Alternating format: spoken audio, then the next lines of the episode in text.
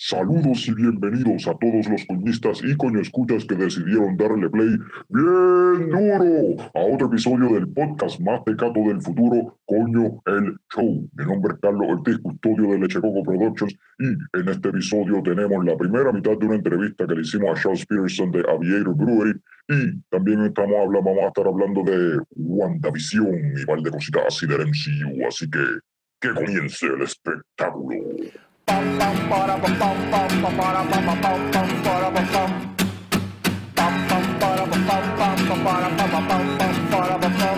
Ya llegó, ya llegó el coño show, el coño show.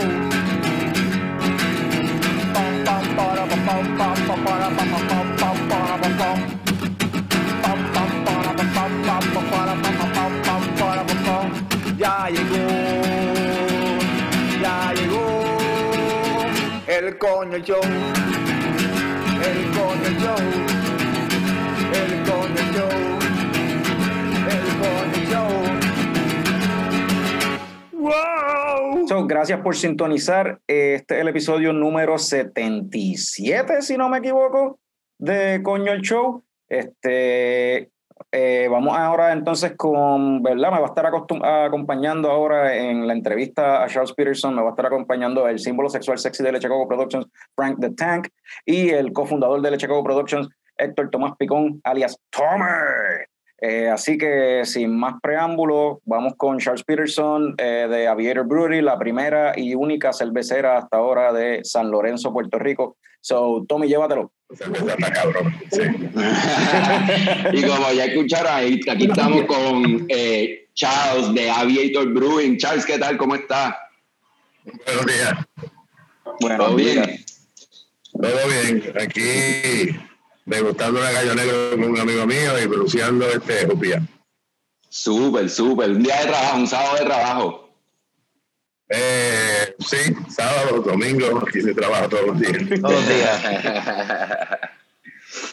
Oye, esa, nosotros estamos probando esa misma cerveza, este, ¿verdad?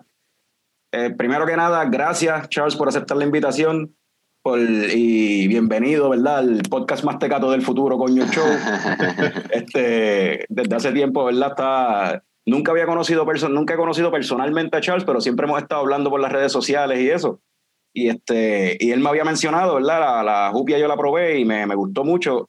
Y Charles me, me comentó, deja que pruebes la gallo negro. Pues por fin tenemos gallo negro en mano y estamos con Charles para poder hablar a fondo de la, de la gallo negro. So, Esta cerveza huele a que es demasiado temprana para estar bebiendo. Sí, ¿verdad que sí? Esa cerveza con un ribeye de una libra baja, mm, pero mano, Exquisita. Lo puedo, lo puedo, lo puedo ver. Eh, eh, Charles, hablame de esta cerveza. Como, esto es un, un tripel añejado en barricas, ¿verdad? Eh, sí, este nosotros decimos, como saben, nosotros empezamos con los gallos. Eh, esa es otra historia.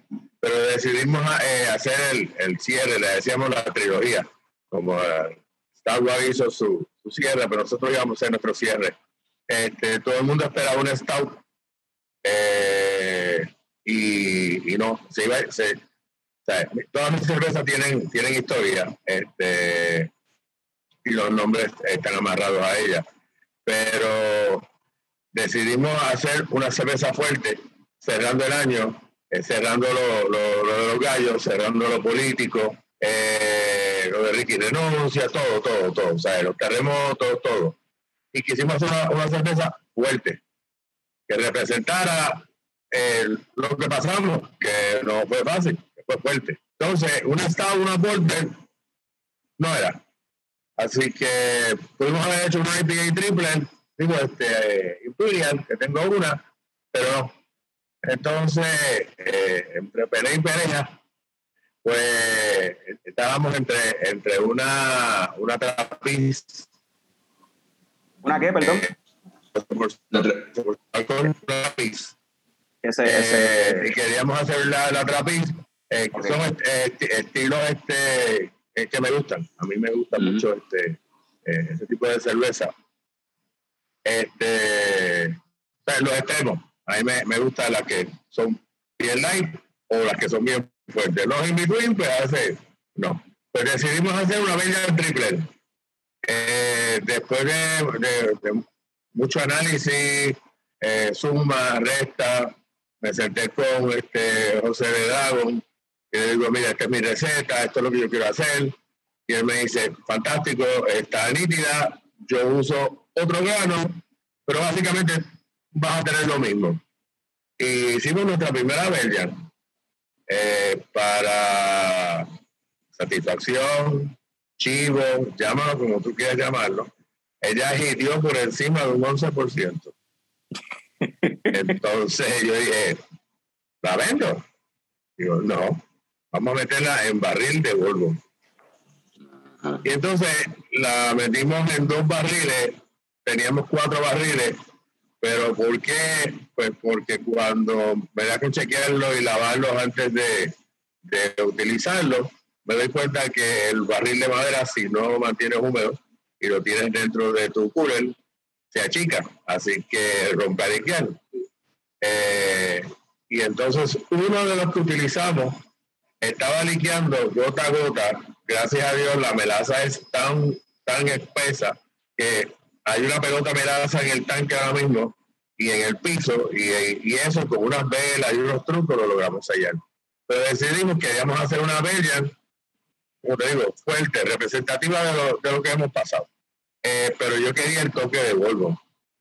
Y la tiré. Eh, para mi sorpresa, yo soy bien crítico de mi, de mi cerveza. O sea, todo el mundo me dice, puta, está excelente, excelente. Y yo no, ¿sabes? tú me preguntas a mí, a mí no me gusta ni- ninguna de mis cervezas. Porque el día, el día que yo diga contra, eh, ya, ya quedó, e- ese día de- deja de evolucionar. Y yo entiendo que parte del- proceso artesanal, a diferencia de las comerciales, que tú te vas a beber este, la misma cerveza over and over, igual, y esperas eso de una comercial. De una artesanal, tú dices, la última vez que la probé me gustó, eh, y ahora. Eh, Entonces, a lo mejor ahora tiene otro carácter diferente. O eh, la estás probando en un ambiente diferente. Este, y, despierta en ti sensaciones que antes no tenías. ¿Ok? O la probaste la primera vez y tú dices, diablo, este, esto está guapo. Y cuando la pruebas la segunda vez, tú dices, yo, estás mejorando. Eso te, va dando ese feeling. Y pues, a mi sorpresa, eh, yo tengo mis puntos críticos. Tengo dos o tres panas que se dedican a, a básicamente sus vacaciones, son solteros, sus vacaciones son en brewery alrededor del mundo.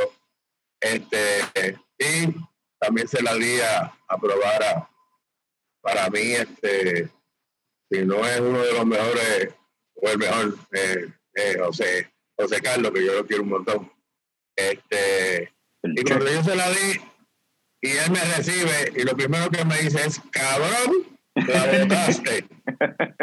La mejor cerveza que has hecho. Y yo dije, ¿sabes que las otras no sirven? Y me dice, no, no, no, cabrón.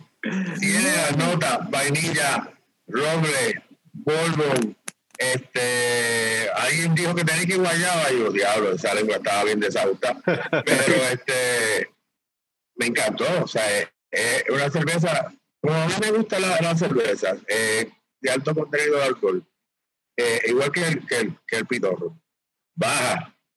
Cuando llega abajo, que hace bottoming, mano, tú sientes el plamazo. Dice, a esta cerveza que.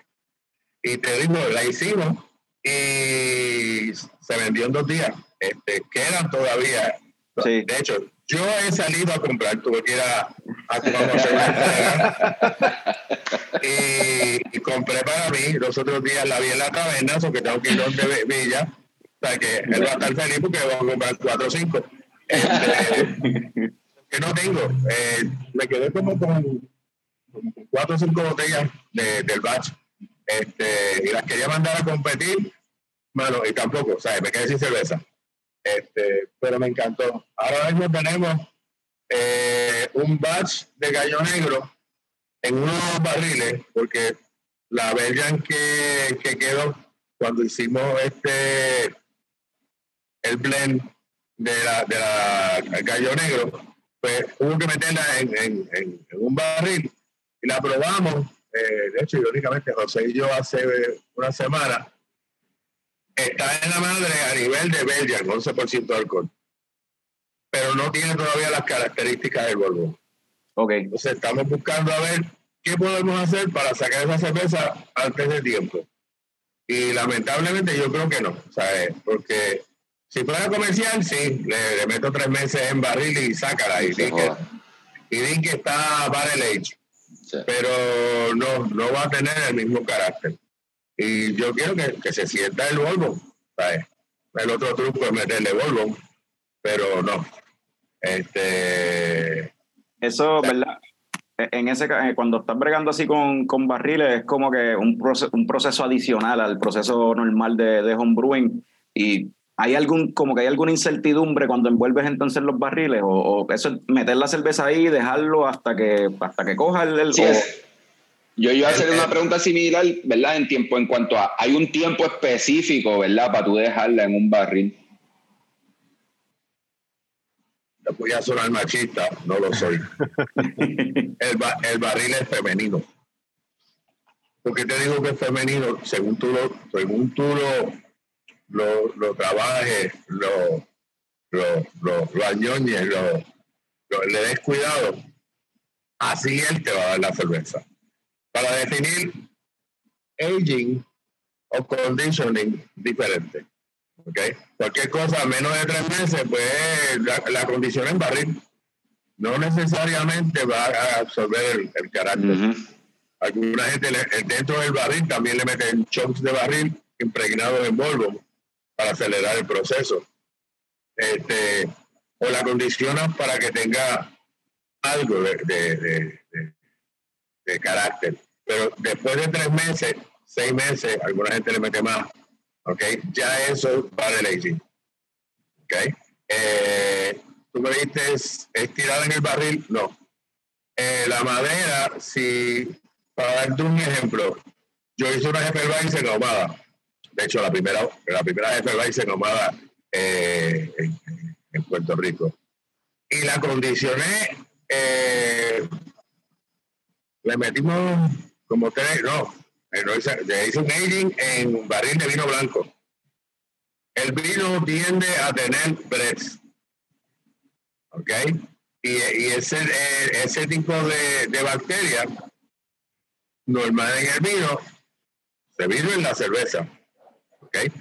Alguna gente me decía, mira, tiene un sabor peculiar, amargo. Yo, sí, se hizo en un barril de vino blanco, que tiene, ese sabor amargo, pero también se trajo parte de los breads. ¿Ok? Que no es una sour, pero seguía siendo una jefe de ahumada. Ahí fue donde decidimos los barriles de vino, vamos a dejarlos aparte, ¿por qué? Porque hay que lavarlo, hay que meterle eh, sulfuro, este, eh, para decirte más, ya tengo una orden de herramientas, espátulas y cosas para reparar, que yo no sabía que valen casi el pronto un carro. Ah. Este, eh, para eso, para seguirme especializando en, en, en el, el barril. Yo quisiera hacer una, una, una gallo en, en barril. Tengo una amiga en, en Arecibo que me dijo, ¿y por qué no hacíamos algo en tequila o en Oh. agave? So, estoy ya evaluando dos tanques de tequila y ver qué voy a hacer ahí. Este, yo entiendo que las cervezas, sí, eso, todo el mundo quisiera sacar cerveza todos los días, pero la cerveza, este, no- no- tienes que destacar en algo. Mm, Lo mío son mi- mi- mis etiquetas y mi, mi, La, la historia Y de. tu historia, tu historia. historia y, y, lo- y los y los ni- niveles patrios. Eh, eh, esperen una stout nueva que viene por ahí en barril de Volvo. Este, eso es una colaboración, pero no puedo decir mucho. Pero va a ser, eh, es patria, eh, es, es bien patria. Este, y es así, esa yo estoy buscando que, que sea fuerte. Eh, pero el barril es bien, bien problemático. O sea, ahora mismo, tan pronto yo vacíe esa, yo tengo que lavarlo eh, esterilizarlo, luego acondicionarlo eh, y después de hacer todo eso, llenarlo de agua. Porque si no lo lleno de agua, cuando lo vaya a utilizar, Te me sabe pasa todo. lo que me pasó. O sea, Yo perdí, 50, yo perdí 50 galones de cerveza, Vale. porque se, así mismo se salía por el fondo del barril. Mm. Y cuando tú dices acondicionarlo, tú tienes que, ¿verdad? Como lo estás lavando, ¿tienes que volver a, a- a llenarlo o mojarlo en licor de nuevo o no? No necesariamente. El de, Los de Bourbon. los de los de Bourbon eh, los puedes hacer en, en- con agua. Eh, yo lo que estoy pensando es hacerlo en una solución este, eh, cítrica. Lo otro que estuve pensando, eh, que todavía no sé, era eh, dejarle par- parte de la cerveza, buscar Bourbon eh, y mezclar cerveza con Bourbon. eh, y entonces empezarlos a rotar. ¿ok? Ujú. Después que o sea, no tiene que estar 100% lleno, pero Ujú. si está húmedo y lo vas rotando, ¿ok? la idea es esa, que se mantenga hinchado. Ajá. El de vino, sí, el de vino tú, eh, hay que comprar una, son como una, una pa- parece la campana esa cuando se mueve la gente en la iglesia que tiene incienso. Es bien Ajá. parecido, tú lo metes dentro del, del barril con una pastilla de azufre, eh, quemas todo eso, ¿ok? Parece sulfuro y luego lo tapas. Y entonces lo dejas así y lo vas chequeando. El día que tú detectas, sea, le quitas el bong, detectas que no huele a, a, a- a huevo, eh, podrido, por eso huele a- el, azufre, pues ya tú sabes que ya, ya disipó. ¿ok? Eh, el de vino aguanta más, te, te soy franco. Yo los de vino que tengo ahí llevaban tres años. Los saqué los otros días porque se, se van a usar para hacer una sour este, por un amigo mío, que su especialidad es un sour. Eh, y lo llené de agua para ver cómo estaban. Y uno liquidó un poco, pero lo reajusté, lo, lo trabajé y ya están ready. El de Bourbon no, ese no perdona, ese tiene que estar eh, humedecido todo el tiempo. Tiene que estar prensado, está hinchado completo. Tiene que estar... Eh, sí, sí, y entonces, y es un truco, cómo tú subes la argolla, porque tú dices, no, porque si la baja o la aprieta, la aprieta mucho en el centro, pues se abren la- en los extremos. Es, es bien, bien interesante. Y, Suena gratificante cuando te da esto, tú sabes. Exacto. Sí, sí. Frank, ¿qué, ¿qué te pareció? Tú nunca habías probado la gallo negro. Bueno, ninguno de nosotros lo había probado No. antes. ¿Qué, qué No. te pareció, Frank? Me gustan los, los hints que tiene de bourbon. eh, ah, igual que a Charles, ese tipo de cerveza a mí me, me encanta. eh. Quisiera, Charles, estás hablando de que vas a hacer más de ese tipo de cerveza. Looking forward to it, porque de verdad que me gusta mucho. Sí, y la cerveza, como es un tripel, ¿verdad? Baja suave, pero sientes la patada. Tú sabes, Sí. la, sientes, la sientes en el Y aroma y la, y la sientes, pero sientes la patada de, de, de, de- del alcohol, tú sabes, se siente anyway. Pero no se siente, pero no es, ¿cómo es? Es yo creo que Charles lo describió bien, es como un pitorro bien hecho, que te baja suavecito y después Está peligrosa, está el- el peligrosa. calentón. Sí, está, está, está peligrosa esta cerveza. Sí, ahora bajarla con, con tres cervezas y un cigarro. Vale.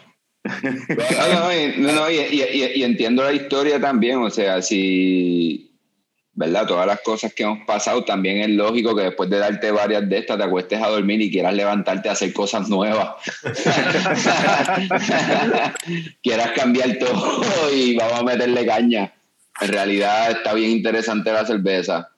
La historia también, puedo- voy a leer algo aquí que dice, ¿verdad? En la etiqueta, en la etiqueta está la historia, ¿verdad? Pero dice, gallo negro que a mi pueblo guardas con recelo y gallardía, son muchos los que tú están celosos y alertas contra aquellos que a tu patria hieren. Combativos vigilantes para en su lograr ese nuevo paraíso.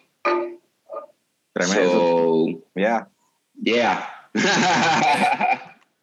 Déjame, si oyeron la campana, significa que hay que añadirle mosaico. lúpulos. Así que déjame añadirle el mosaico y la grasa. Dale. Tommy, ¿dónde tú fuiste a, a comprar esas cervecitas que nos enviaste la foto? Eh, ¿Cuál de en, la Golf, en la Golf Bypass Station, allí con, con el Colorado, que siempre tiene lo mejor en Ponce, bien cabrón. Ese es el spot entonces. Ese es el spot en Ponce. Y los otros días estuve por donde los muchachos de Papa Rube, que ahora tienen su neverita con distintas cervezas, más lo de ellos, y en verdad también súper bueno, está bien nítido. Siempre que Y yo le por- cambiaron el logo. Ya ¿Ah, no sí? tienen un banner, ahora tienen eh, como que un sign de verdad súper nítido. Ok.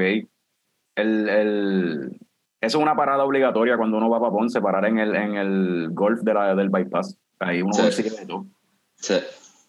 Oye, este, sí, ellos siempre tienen, tienen de mi cerveza. Sí. sí, ahí fue que yo de hecho conseguí la gallo negro y yo creo que Picón ¿sabes? Picón Sí, ahí es que yo siempre las compro y ahí siempre tiene, en verdad, este, Ale siempre tiene de lo local, que en verdad eso también siempre es interesante, tú sabes, hay veces que las demás gasolineras por ahí se van mucho pues, con estas distribuidoras grandes, ¿verdad? Ajá. Este, y no le dan mucha oportunidad a los locales y, ahí- y el Colorado siempre allí tiene de todo lo local. El Petro. Eh, en, en, en Cagua hay un huele, huele hacia un muchacho. Eso es un para. ¿sabes? Cuando tú tienes, yo me he dado cuenta que hay mucha gente de las gasolineras que tienen los convenience stores que son más, más pares, más fake de, de la cerveza que hasta los mismos negocios de, de cervezas artesanales. Este, porque me, me están llamando eh, de los garajes, que tú dices, ponte un garaje, ¿sabes? vende más leche y pan que otra cosa. Este, pero en Cagua, en Cagua me, me, me, eh, es igual que, en- que en Ponce. No me preguntes, tú me vas a traer dos de lo que tengas. Ajá. Lo que tengas. Eh, a ese nivel. Porque ya, ya conocen la marca, ya saben lo que hacemos y hacia dónde vamos, la que hemos hecho. Oye, desde- una que la voy a repetir posiblemente en las navidades que vienen.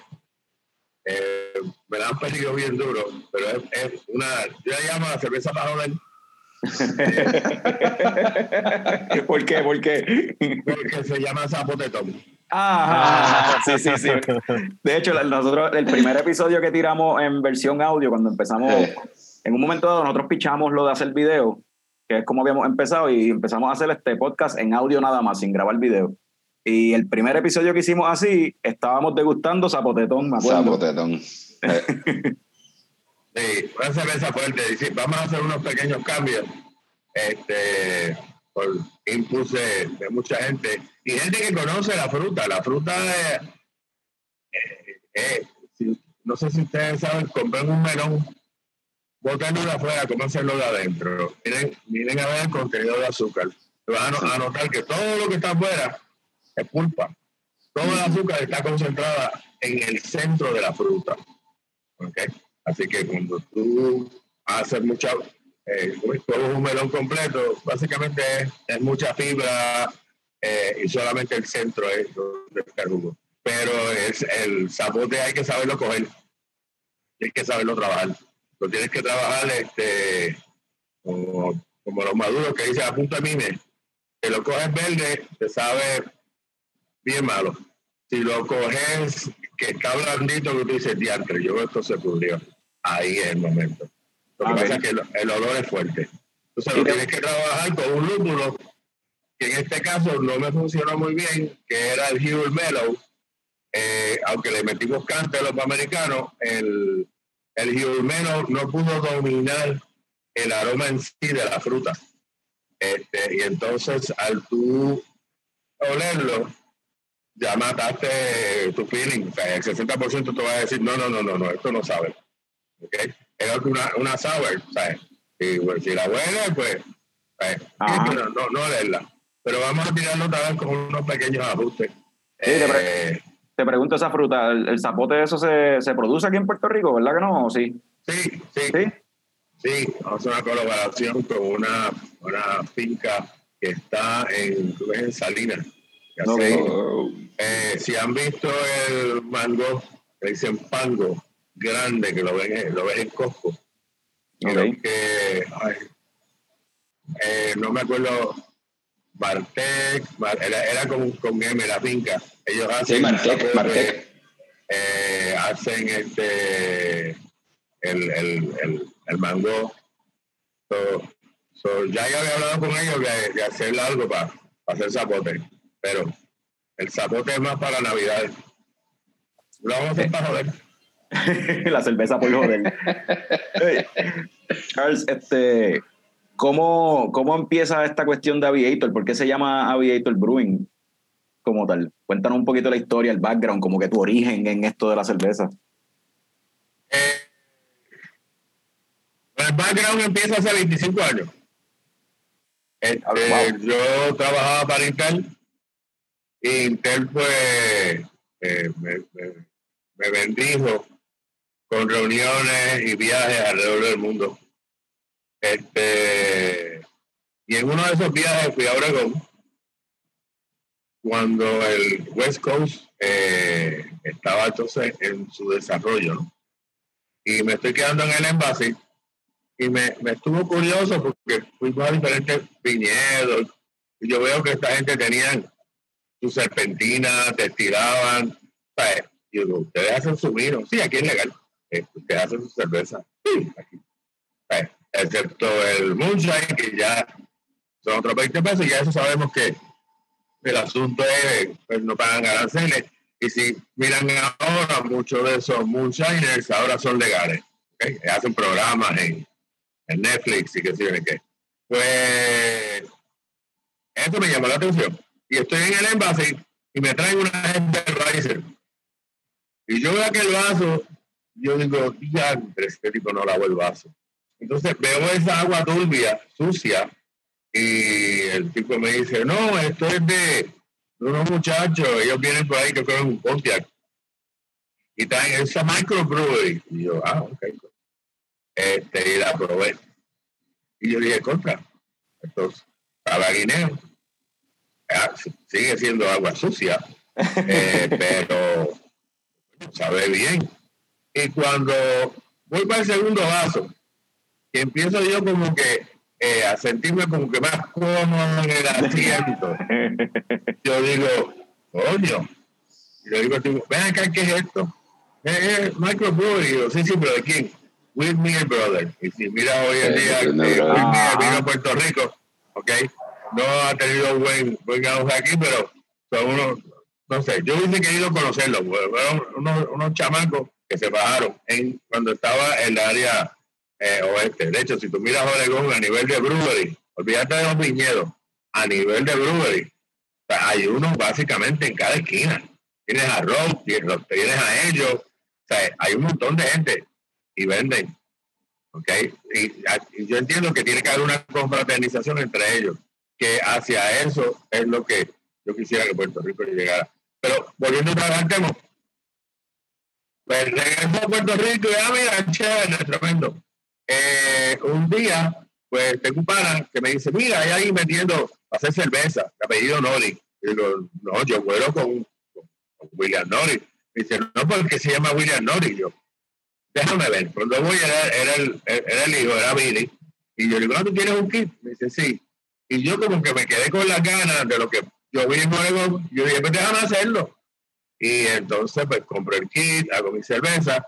Obviamente, mi primera cerveza, una Hefeweizen. Entonces, este, empiezo este, a jugar y a tirar. Me acuerdo que el yerno me dice, este, oye, ¿dónde te sacó toda esa información química de los alfa ácidos, beta ácidos? Bueno, como todo en mi vida, eh, yo vine a terminar mi- mis estudios de viejo, dos, dos títulos universitarios de viejo, pero yo, como toda mi vida, si yo no lo, no lo sé, lo busco. Para eso existe la, la biblioteca, existe el internet, existe el libro, así que me, me le un libro, lo leo, y si no lo entiendo le pregunto a alguien y sigo. ¿Ok? Sea que en los estudios formales dentro de un aula, eso está chévere, pero eh, buscar información y así se eh, así he hecho toda mi vida. Y entonces, pues, hice una Hypervisor eh, y la tiro para adelante. Nada, estoy jugando con la cerveza. Y alguien viene y me dice, oye, te quedan bien. ¿Te interesa este negocio? Y en una yo dije, otra, estoy terminando un bachillerato en administración, me quiero retirar, me voy a retirar a hacer un negocio, entretenerme. La, mi esposa tiene una, una condición este, básicamente terminal. Y dije, otra, me la llevo para el negocio, nos entretenemos. A mí me gusta hacer cerveza. Este, irónicamente, yo hago, o sea, dice, pues aquí se bebe mucho. No. Eh, yo creo que yo bebo más cuando eh, hago las entregas o, o voy a alquilar con los panas que aquí. Teniendo este eh, la producción que tengo ahora, cuando venga la próxima, pues, peor. Pero entonces dije, voy a hacerlo. Y empecé eh, ha- haciéndolo en casa. Hice mi Brutus, hice mi máquina. Este, y en una me di cuenta, un día hablando con Luis, eh, yo estaba bajo mío, bien parecido a Boquero, con 15 galones. Y él me dice, oye, si tu cerveza es un palo, 15 galones. Y luego te voy a pedir más. Y tú me vas a decir, tienes que, esperar 14 días en lo que el proceso eh, pasa, en lo que yo la fermento y la carbonato. Dice, se me van los clientes. El cliente quiere la cerveza ahora.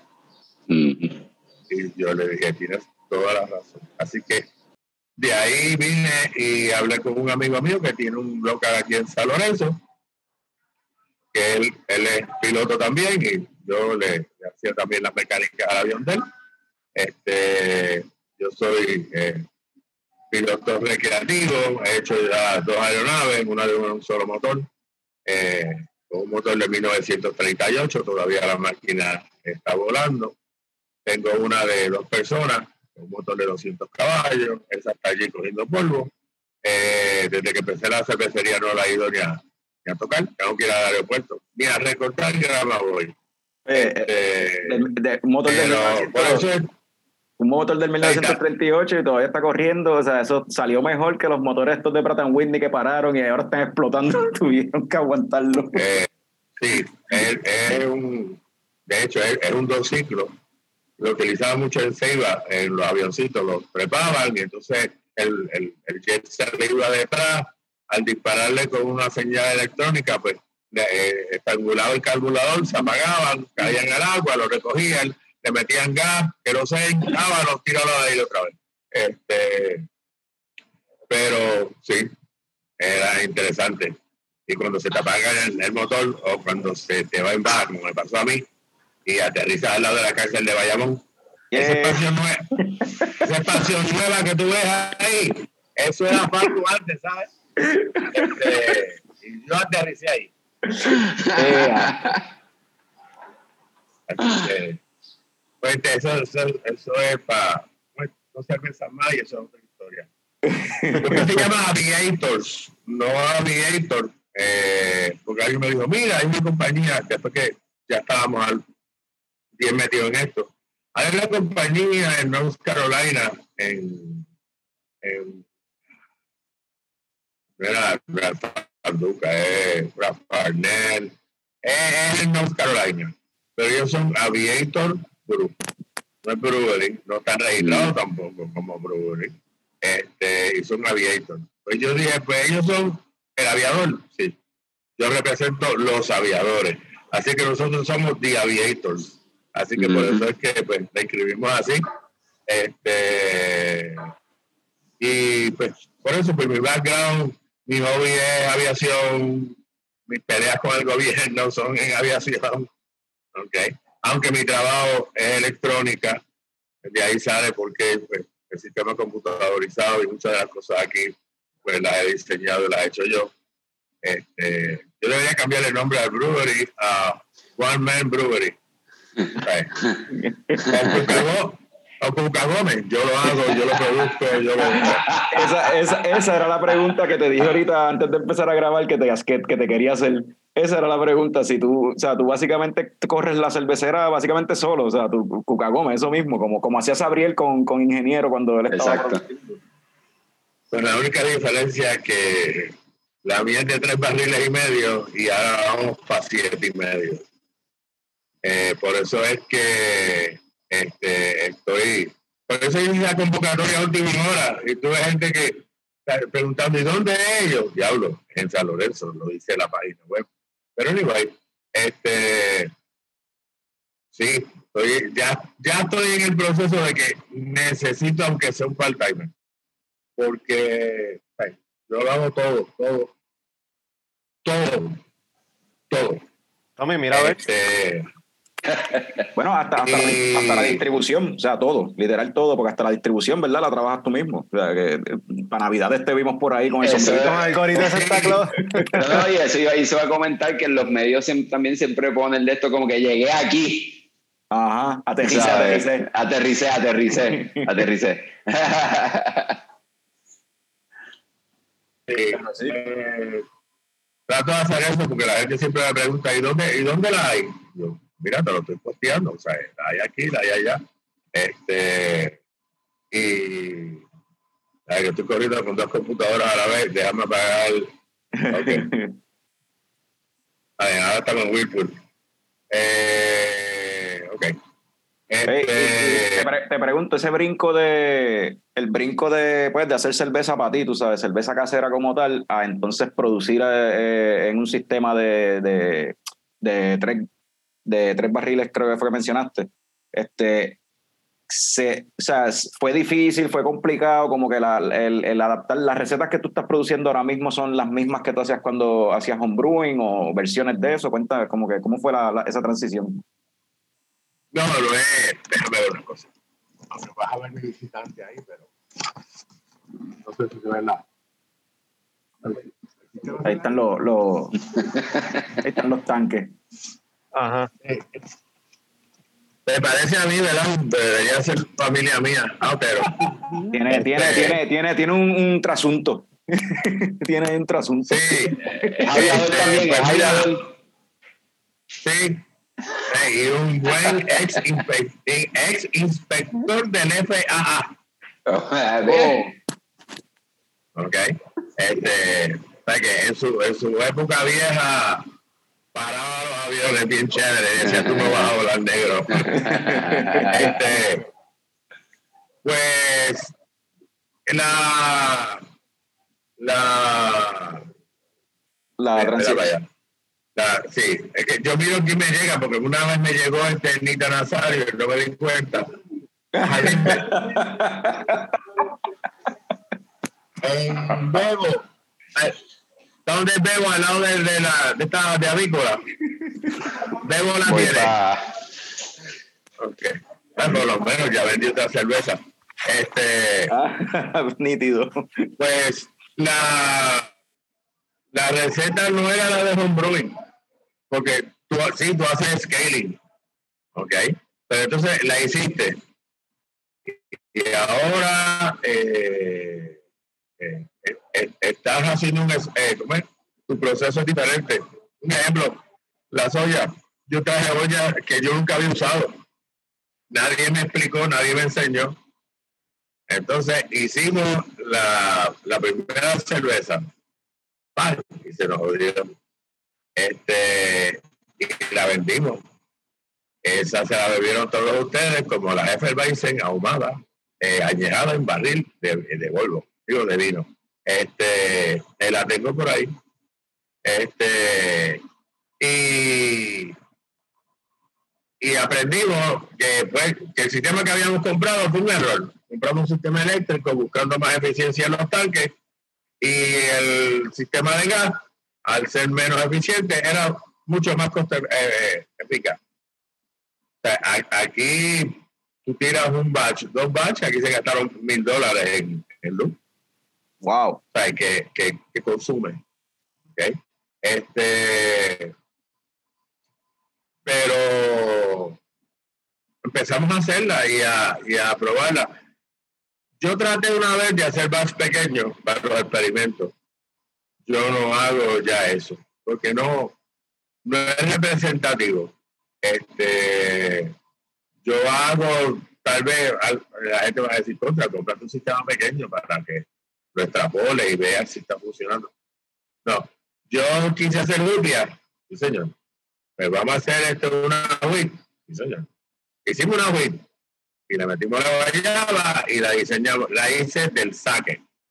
Y entonces del saque salió y todo el mundo dijo, buena. La segunda, vamos a mejorarlo. O sea que mis experimentos son del saque. No es eh, que hice eh, varios batches de 5 galones, 15 galones. No, yo me arriesgo. Sí, sí, sí. Yo tiro 125 balones y si gustaron, excelente. No gustaron, pues ya tú sabes, eso es pérdida, fantástico. Hasta ahora no he tenido pérdida excepto un solo batch gracias a unas chapas mexicanas que no vuelvo a comprar. Ah, Pues, este, Charles, nosotros siempre aquí vamos a continuar esta conversación en el próximo episodio, pero antes de terminar contigo en este episodio, te voy a preguntar, porque siempre aquí hablamos de películas, ¿qué tipo de películas más o menos a ti te gustan, mano? Eh, Top Gun, este, Aviación. Eh, Exacto. Sí, Hardware, aunque estén media floja, a mí la ciencia ficción me encanta. Eh, y la comedia. Yo, aquí donde me ven, pues son muchos los golpes que la vida me ha dado. Y prefiero reír antes de llorar. Me moriré llorar, eh, riendo. Este, tratando, tratando de hacer feliz a la gente. Por eso es que a veces mi, mis cervezas tienen esas historias extrañas y cosas así, eh, o románticas, o whatever. Eh, porque yo prefiero reír antes que estar encabronado. ¿Verdad que sí? Eso, eso es Sí. importante. Eso es, ¿cómo es? Eso, eso es una buena, ¿cómo es? Una buena forma de ver la vida. O sea, bastante mierda uno ve por ahí para estar más tripeado y Yo, yo me acuerdo que una vez yo le dije al nieto, cuando tenía las notas bajitas, si el viejito va de San Lorenzo a Carolina a trabajar, por las tardes se va a estudiar al Turabo, y los fines de semana hace cerveza, atiende la casa, más todas las otras cosas que aparecen. Yo lo único que te digo a ti es, estudia. Yo puedo hacer todo eso. Lo único que tienes que hacer es estudiar. Ese es tu trabajo. Bueno, pues vamos a dejar esto aquí y continuamos entonces hablando con Charles en el próximo episodio, que vamos a hablar entonces del gesto de las otras cervezas que, que Charles tiene, arrancando con la upia. So, vamos entonces ahora de vuelta con los muchachos en el estudio, no sé, estoy inventándome algo para ver cómo, Vete para allá, vete para allá. cómo edito esto después. So, eh, gracias muchachos. Eh, en el próximo episodio vamos a tener entonces la segunda parte de esta entrevista con Charles Peterson, donde vamos a entrar más a fondo con las otras cervezas como la Upia y los otros gallos de, de, de Aviator y un par de ideas nuevas y cositas que vienen, que se están planificando para el futuro de Aviator Brewery. Y entonces en lo que queda de ahora de episodios vamos a entonces conmigo mismo, con el símbolo sexual sexy de la Chicago Productions, Frank the Tank, el wrestling fan que más sabe de películas, Norbert, y con eh, David, nuestro nerdo favorito, para hablar sobre todo lo que fue la serie esta de, de Disney Plus, eh, WandaVision. Nos vamos a meter ahí en spoilers y toda la cuestión. Vamos a hablar sobre teorías y teorías que no se dieron, nuestra impresión, todo eso. Nos vamos a ir bien, eh, nivel bien nerdístico y al final pues vamos a tener un par de, eh, ¿qué esperamos? Expectativas que tenemos sobre eh, Falcon and Winter Soldier, que estrena el viernes esta semana. Y también hubo bien interesante un, un rant ahí, qué sé yo, una, la, la conversación se desvió un poquito para Pepe Le Pew y esa cuestión. Anyway, llévatelo, Fran. Pues estamos aquí de vuelta con, con dos eminencias, fanáticos del show, probablemente las únicas dos personas que escuchan nuestro show. Tenemos aquí a- al gran, el, ¿cómo es? Nuestro nerdo favorito, Dave, y, y nuestro este, fan. wrestling fan, wrestling fan número uno, este, invitado permanente del show. Norbert. Norbert. Norbert. Y hoy vamos a hablar un poquito de esta serie que, que aparentemente es bastante popular. De hecho, tú escribes la W en el Google Search y lo primero que sale es WandaVision. WandaVision, hermano. Se acabó hace ya, cuando grabamos esto, hace ya más de una semana que se acabó este, la serie. Fueron nueve episodios en Disney Plus. Eh, ¿Qué sería más mierda, mano? Yo sé ni por qué estamos hablando de él. Nah, está bien cabrona. está Fíjate, bien a, mí, a mí me gustaría, a mí me gustaría saber, a mí me gustaría saber, ¿verdad? Este, remóntense, ¿verdad? ¿Cómo es Humor Me? Y remóntense a ese primer día con esos primeros dos episodios. O podemos incluir hasta el tercero. Esos primeros tres El episodios. tercero también, sí. No sabíamos bien qué estaba pasando, no sabía. eh, con- o sea, no, no había ninguna respuesta. Había muchas preguntas, nada, cero respuestas. Y quisiera ver cómo en ese momento, si pueden como que remontarse en ese momento. Yo siempre, ¿cómo se yo siempre estuve on board con, yo siempre estuve on board con la serie. A mí me tripeaba el viaje este de los sitcoms y de que cada episodio era una época diferente de sitcoms y, y bueno, yo, yo veía todas esas pendejas es como que en Nick at Night o los reruns y todas esas series, como que yo por lo menos este, entendía par de, no todas, pero par de las referencias y me gustaba el viaje. Pero entiendo que mucha gente, sea porque no vio esos sitcoms o sea porque no le interesó revisitar eso, eh, hubo gente que no le gustó esos primeros tres episodios de la serie y muchos se, yo sé que se quitaron y no siguieron. No sé si les pasó lo mismo a ustedes que como que no estaban on board al principio. Ah, a mí, perdóname, ve, ve tú primero, Norbert. Ah, yo estaba on board ah, desde el principio, porque primero que, que me gustan los sitcoms. Ah, igual que Frank, yo veía todos estos sitcoms viejos en Nick at Night o por la tarde, cuando los daban por la tarde, mierda así. Y, y me gustó todas las referencias, me gustó el estilo, me gustó la cinematografía, el aspect ratio y todo perfecto eh, unos detalles súper cabrones. Era como literal como ver una, eh, un sitcom de esa época. Pero aquí a la flaca no le gustó para nada. Ella decía que carajo es esta mierda, porque esto parece un sitcom, porque dan anuncios falsos, que si mira ese anuncio falso, que machista, esa serie es una mierda, no es original, criticándose de sitcoms, y también es una serie bien machista, y, y bla, bla, bla, Pues bla. porque era producto de la época, o sea, sí, eso era parte de Imi- esos imitando, sitcoms exacto, imitando el que no envejecieron bien. Ajá. Exacto. Y esa, ese aspecto de la sátira a mí me gustó, pero la, la flaca estaba, mira, en verdad no puedo con este viaje. Y se quitó. Ah, se quitó, tú la seguiste viendo solo. Yo la seguí viendo solo. ¿Y tú, Dave? Yo, eh, a mí, de, de- a mí me, me, me agradó desde un principio porque, primero que, brother, yo soy un zafacón para cualquier tipo de media. Yo veo cualquier cosa. Porque siempre le encuentro algo. Yo, yo, tiene que ser algo, pero que sea bien malo para que yo diga que es malo. ¿Viste Agents of el- Shield? Agents of Shield, yo no lo he visto completo Ah. el último season, pero no es porque no quiera, es que papi, tengo que ver el season entero. Pero yo llegué a ver Agents of Shield hasta, hasta cuando estaban en el espacio con los Kree. Ve, Mira, ve, yo no estoy solo, Carlos. Hay otra gente que Y lo ha yo lo vi, yo lo vi y, y habían ciertas cosas que me agradaban, otras que no me agradaban.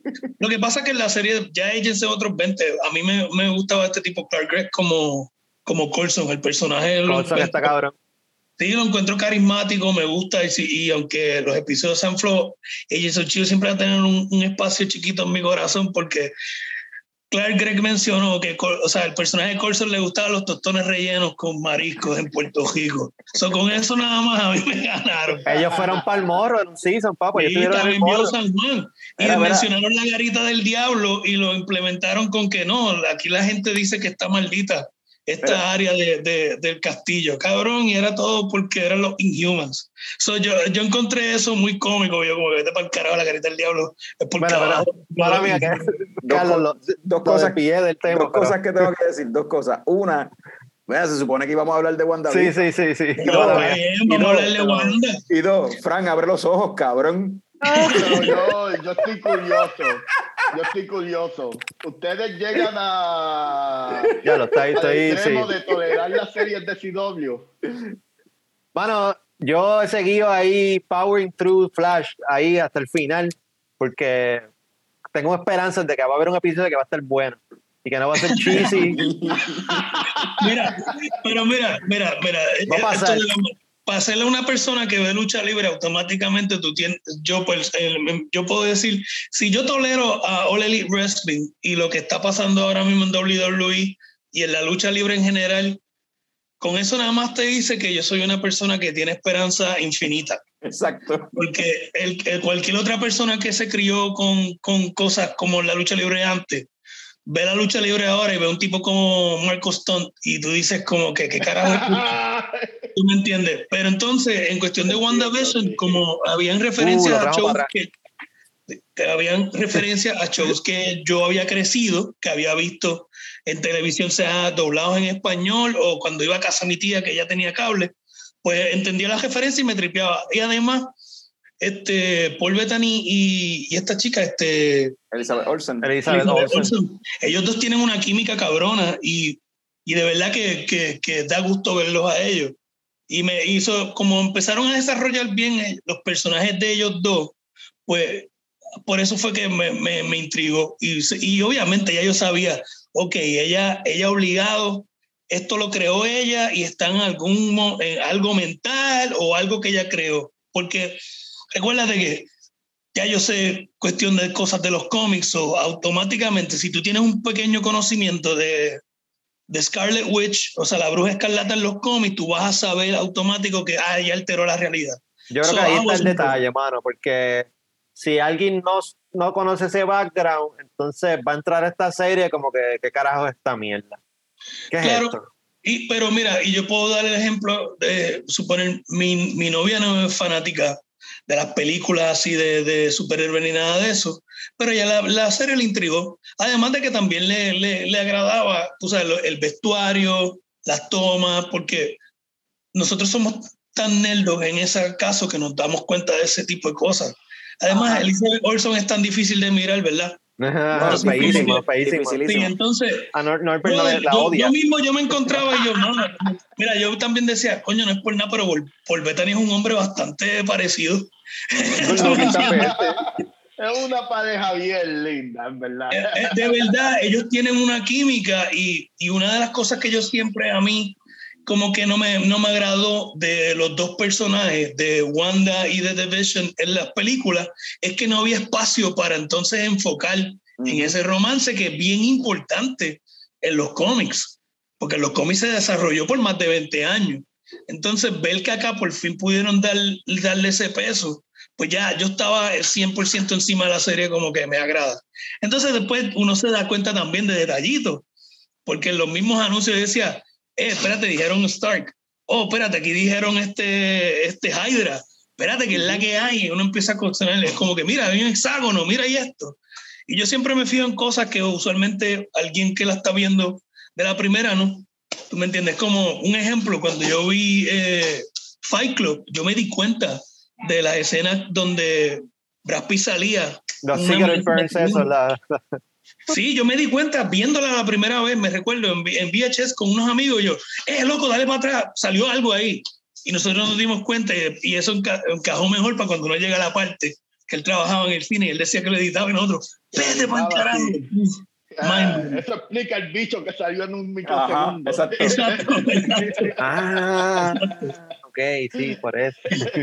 Pues yo, Pero, pero yo- sí, eh, desde un principio no, no me afectó.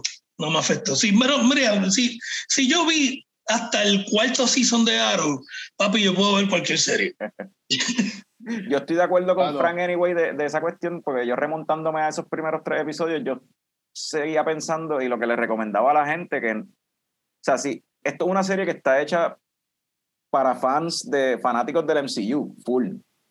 Esto no es una serie buscando nuevas, nuevos fanáticos, no, no hay Sí, gente no, esto no es un entry point, tú sabes, esto no es un starting point para el MCU para nada. O sea, si tú nunca has visto nada del MCU, yo creo que va a estar bien perdido. Y de hecho, he hablado con gente que me ha dicho eso, que la vieron como quiera completa, pero no entendieron tres pepinos. O sea, es, es como que esto no es, es como serie. No es Mandalorian. Exacto, No es Mandalorian.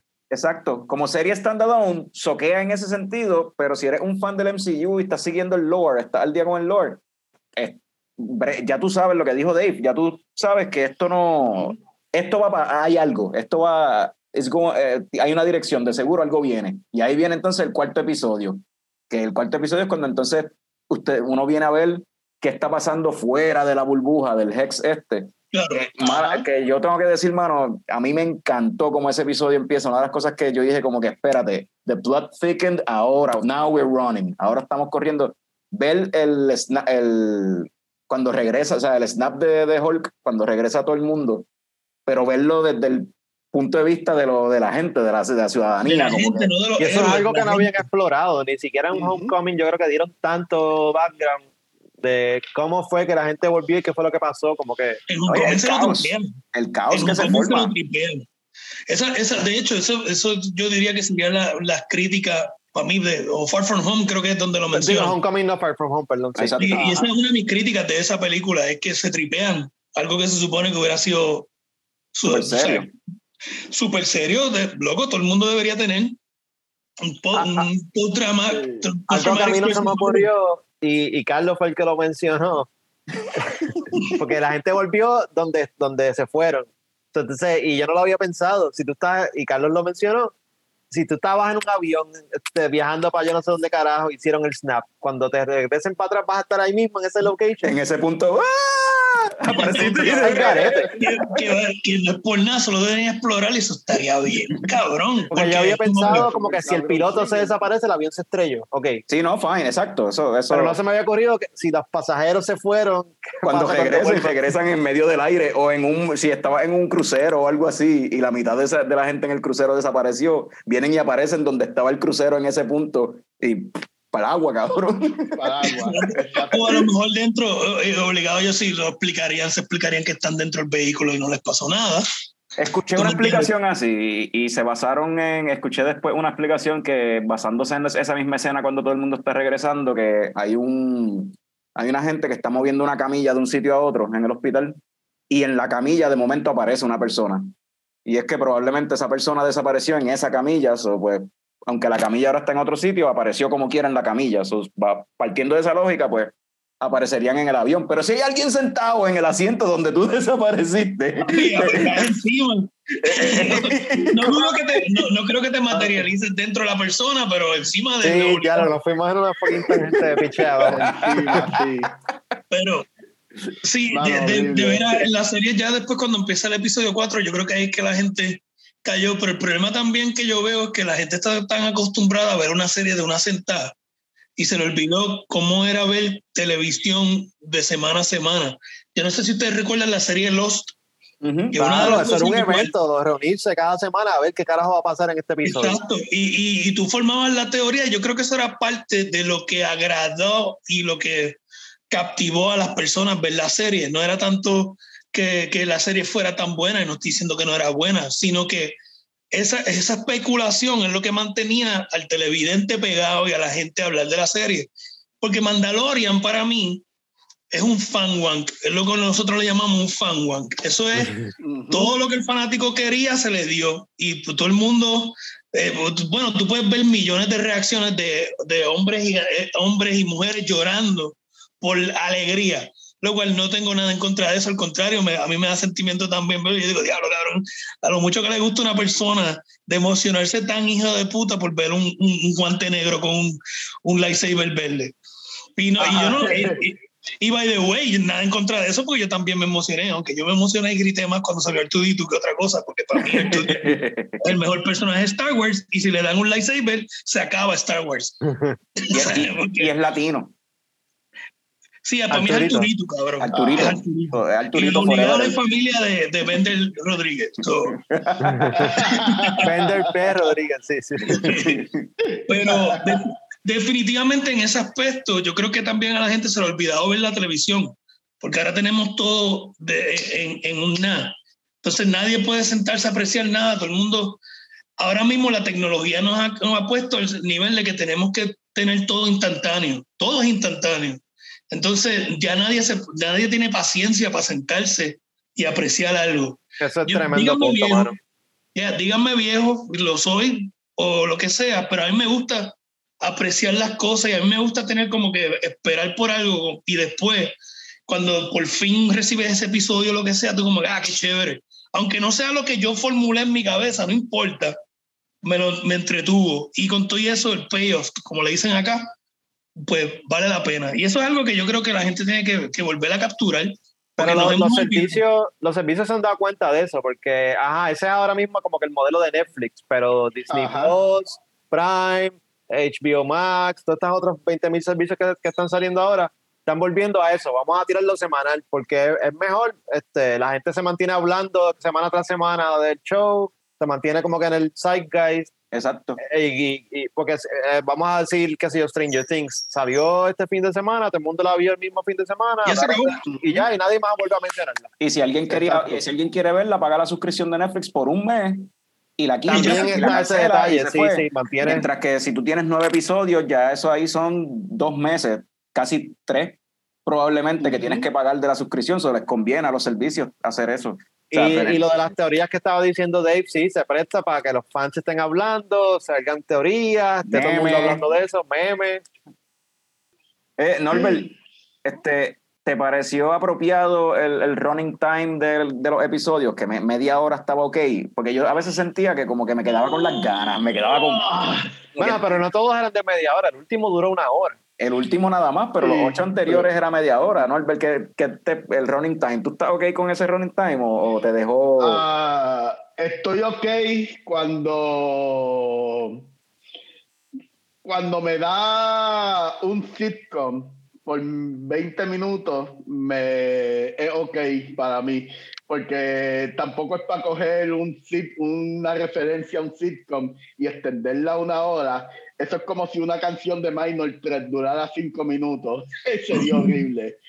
So este en realidad eso, pero en lo personal, para mí, me quedaba con las ganas, como que quería seguir viendo más. Es apropiado, pero me dejaba con las ganas. Y como dijo el caballero, mano, como dijo Dave, que yo hacía? Ver más contenido en Disney Plus. Ponía y terminaba viendo medio season de los muñequitos viejos de X-Men. So que la estrategia para Disney Plus funcionó, anyways. Eh, dejamos, dejamos a la gente con ganas de más y ver más contenido. So, es un win-win para todo el mundo. En Disney Plus yo redescubrí la cálcula, brother. Que Ah, sería la cálcula, yo- mano, la- yo- yo la- mano, no, no he terminado, no lo he terminado, pero esa fue de las primeras cosas cuando Mandalorian, ¿sabes? Que Cuando salió Disney Plus, uno lo que veía era Mandalorian y lo primero que después de Mandalorian que yo me ponía a ver era fucking Gargoyles y pues me quedé, me por el sigue season siendo- 2, pero Gargoyles Brother, está- que no sigue siendo uno de los mejores intros animados ever. La música nada más. Y después Keith David hablando. We live again. Tin, tin, tin, tin, tin, tin. Y tú, ¡oh! Brutal, brutal. Claro, sí, en verdad, que el Disney Plus es bien nostálgico. o sea, Sí. y, y tiene unas cosas bien cabronas. ¿Quieres ver cuervos negros cantando? Tienes cuervos negros cantando en la película de Dumbo. Con acento de negro y todo, papi, así bien racista como le gusta a la gente. Lo de ahí de todo, cabrón. Oye, pero viste eso, viste lo de que Disney anunció que lo que es Dumbo, Peter Pan y un chorro de películas así clásicas que tienen referencias ya sea este raciales y cosas que son un poco que podrían ser un poco ofensivas, las quitaron porque ahora Disney Plus tiene la cuestión de que tiene el kids, el perfil de, de para niños y el perfil para todo el mundo, o sea, para adultos. Y esas películas las removieron del perfil de niños y están solamente en el perfil de adultos. So, creo que eso está bien, porque no es cancelar esas películas, es simplemente darle la herramienta y la decisión a los padres de De determinar, lo- de que, lo- que los niños pueden ver y cuándo lo pueden ver, tú sabes. Pero, coño, Carlos, ahora mismo es más fácil ver un video de Joya PR que ver, que ver a Dumbo. Ah, no, seguro, claro, full. Mano, es más fácil ver porno que ver una película, la película de Dumbo. Súper en accesible, sí, sí. Sí, mira, y, y una, y una cosa, y, y, y Dumbo nunca ha sido muy fácil tampoco de ver, porque no sé si ustedes recuerdan, antes de todo este streaming service, Disney vendía sus películas por cada cierto tiempo y las volvían a meter en la bóveda. Ajá. Ujú. Las vendían como por cinco años y, brother, tú, si tú tenías Box Life en VHS, tú podías hacer 100 pesos fácil. De Y- verdad. Ah, sí. Sí, De brother. sí. Y lo mismo, si tenías Beauty and the Beast cuando la tiraron en el 91 en VHS, la, la Special Edition que ellos tiraron para esa época, boom, tenías chavos, porque... Diablo, yo no sabía eso. Y, y Box Life está en casa de mami, en VHS, porque mi hermanito le Pues, brother, compraba pues, tú sabes, si, te- si- si a lo mejor quieres 75 pesos, pues busca online, pues la puedes vender por buen dinero, porque hay gente que las colecciona y las, las mantiene restauradas. Yo lo, lo que en cuestión de, de, de todo esto de la, de la cancelación, esto no es nada nuevo. Ujú. Y mucha gente no, no conoce de esto y pues ahora con la internet estas cosas son más fáciles de divulgar y reaccionan automáticamente sin, sin buscar. Brother, no es nada nuevo, esto lo están haciendo desde hace años, desde antes de los 90, antes de los 80, películas animadas o episodios cortometrajes donde eh, había una in- interpretación bien racista de algún tipo de eh, cultura y eso los eliminaban. No era de que la cancelaban, es que no la hacían, la sacaban la- la- del mercado, Exacto, la quitaban de circulación. la se quitaban de circulación. O sea, los la gente se pasa que hablando de los Looney Tunes y quejándose de que si estos muñequitos de antes, bla, bla, y es como que, uno, dos cosas. Donde único daban esos muñequitos en las últimas décadas, porque ahora mismo yo creo que no los dan en ningún lado, y si acaso donde los llevan dando es en Boomerang. Si tú te buscas en Boomerang, lo que han dado por las últimas décadas de esos muñequitos, lo que es Tommy Jerry, Looney Tunes, Mary Melody, todo esto, es un, una, un- una colección curada de lo- no son todos los episodios, porque yo recuerdo muchos episodios que yo vi como chamaquito, que, y de hecho el mismo Chavo del 8, papi, hay episodios del Chavo del 8 que no hay reruns de eso, lo sacaron de Sí, circulación, de sin circulación. decir nada, sin hacer ruido. O sea, y eso es una cosa. Dos, a todos los que se quejan porque cancelaron Pepe Le Pew, cancelaron lo otro, mira, cante cabrón, ¿cuándo fue la última vez que tú te sentaste a ver un muñequito de Pepe Le Pew anyway? Y brother, O sea, exacto. estás lloriqueando si tú no Exacto. estabas consumiendo, tú no consumes eso anyway. ¿De qué tú hablas? Y Pepe Le, brother, y Pepe Le Pew no, no tiene un cortometraje desde el 64. Ajá. Sí. Y, y, los, y de hecho, los episodios de Pepe Le Pew no están circulando desde los 90. Ujú. Y la gente como que, ay, cancelaron a Pepe Le Pew. Cabrón, Pepe Le Pew va a seguir existiendo porque ya de por sí, si tú quieres conseguir la animación, tú quieres conseguir los episodios, Space Jam no está cancelada la original, Pepe Le Pew sale la original. O sea, es como que tú puedes todavía ver contenido. Es estúpido, es como que la gente, yo no veo a la gente lloriqueando por el pájaro loco y yo no he visto nada del pájaro loco en los últimos 20 años. Van a cancelar a. Miss Piggy aparentemente ahora también. Ay, ¿Qué Dios, van a sí. cancelar a Miss Por Piggy? No a abusadora, a por Piggy. abusadora, abusadora. ¿Cómo van a cancelar a Miss Pero en Piggy? ese, en ese caso, ojalá y cancelen a Miss Piggy para ver si. si brother, mira, ¿cómo Bueno, van a cancelar a Miss Piggy si es la heroína de todas las mujeres latinas? por eso digo, ojalá y cancelen a Miss ¿Cómo Piggy a que, para, que, para que me dejen de dar en la cara. Papi, sí, mira, Piggy es la perfecta representación de una, de una mujer latina. Yo no digo en el sentido de, de cómo se ve, sino en la actitud. ¿Me sigue? Y, en el y- y es como que Miss Piggy no la va a cancelar. Miss Piggy no la va a cancelar. Es estúpido. Y si lo hacen, las personas blancas que están en control de esto son unos imbéciles. Porque en realidad, papi, los que hacen este ruido son personas eh, blancas. No, esto no, a un latino no le importa, a un moreno no le importa, tú sabes, porque nosotros estamos más como que con problemas de verdad y lo menos que nos interesa es una maldita caricatura. Estamos pensando más, puñeta, ¿cómo voy a pagar la renta? ¿Cómo voy a pagar esto? Y todos estos son problemas pendejos que yo, yo honestamente, yo siempre he encontrado. Yo le doy pichón y la gente empieza a quejarse de esto y quejarse de lo otro. Y yo, mira, brother, eso es mierda. Es como que alguien venga y me diga ahora, ah, yo voy a cancelar todas las películas de Steven Seagal. Cabrón, ya las películas están hechas. Y yo sí quiero ver a Nico partiendo cuello a todo lo que da, lo puedo seguir viendo en Abodelo, ¿me entiendes? Es como que Exacto. no importa. Ya salió, ya existe. No hay manera de que lo borres, cabrón. Siempre va a circular. Lo puedes conseguir. propósitos de posteridad, propósitos de posteridad, mira, eh, así era este mundo en los años 40, sí, hacían, hacían Pepe, muñequitos de Pepe Le Pew, y no podemos borrar la historia, yo, yo pienso que no podemos borrar la historia. O sea, Exacto. el- es la realidad, eh, no es algo que me sentaría a ver con aquí con el nene de nueve años, para que el nene de nueve años entienda que eso es correcto, pero, Pero, pero, propósito de posteridad tiene que existir. pero yo nunca entendí, o sea, para mí Pepe Le Pew, en el caso de Pepe Le Pew, mano, yo nunca vi a Pepe Le Pew como algo que era correcto, yo lo vi como el villano. O sea, Sí, se sobreentiende que el tipo es el malo. Sí. Ella no, ella no quería estar ahí con, con él porque él es un fucking zorrillo apestoso que apesta y, y es, es indeseable, ¡Ese tú sabes. chiste! Es como que ¡Ese ella, ella el no- ella el no quería, ella no quería estar ahí y el tipo ahí como que como que ah, enamor, sea, enamorado entre comillas en su viaje la cuestión y es como que lo que yo pensaba como chamaquito es como que o sea, e- e- ese era el chiste y ese era el payoff anyway, siempre, casi siempre el final era que él termina jodido, siempre ella buscaba cómo zafarse y él salía lesionado de alguna forma, o sea, le- se le metía un golpe o algo le pasaba, pero por some Él no reason ganaba. él no él ganaba. no ganaba.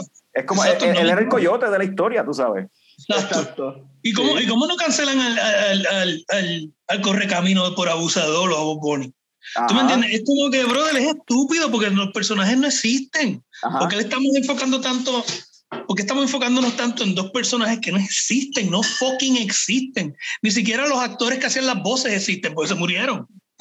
Y la gente enfocándose en esto. Mientras tanto, Puerto Rico clavado y, y todo el mundo, Puerto eh, porque me están cancelando a Pepe Lepu. Y yo, por eso mismo es que estamos clavados.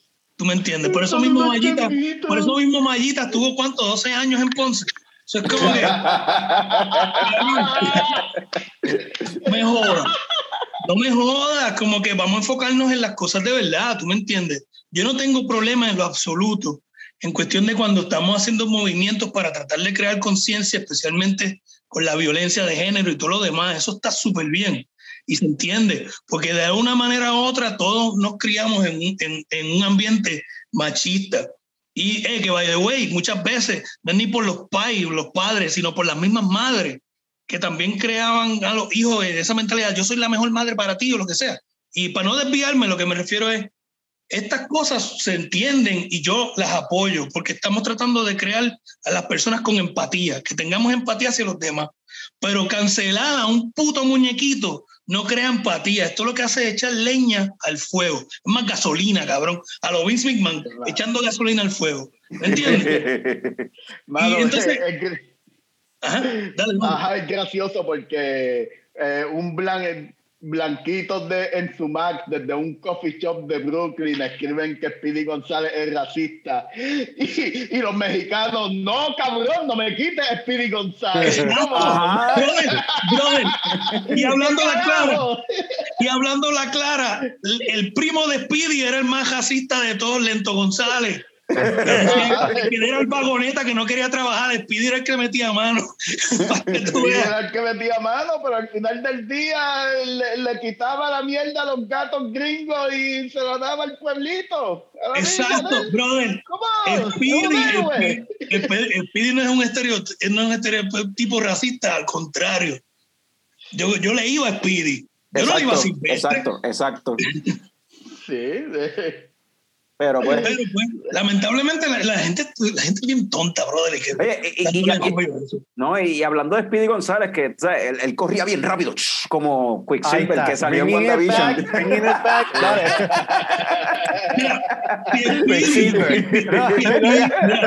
No quiere, no quiere. brother, si Speedy en verdad fuera colombiano, ahí yo lo veía racista y yo, ah, estás diciendo que Speedy huele coca, cabrón. que huele coca.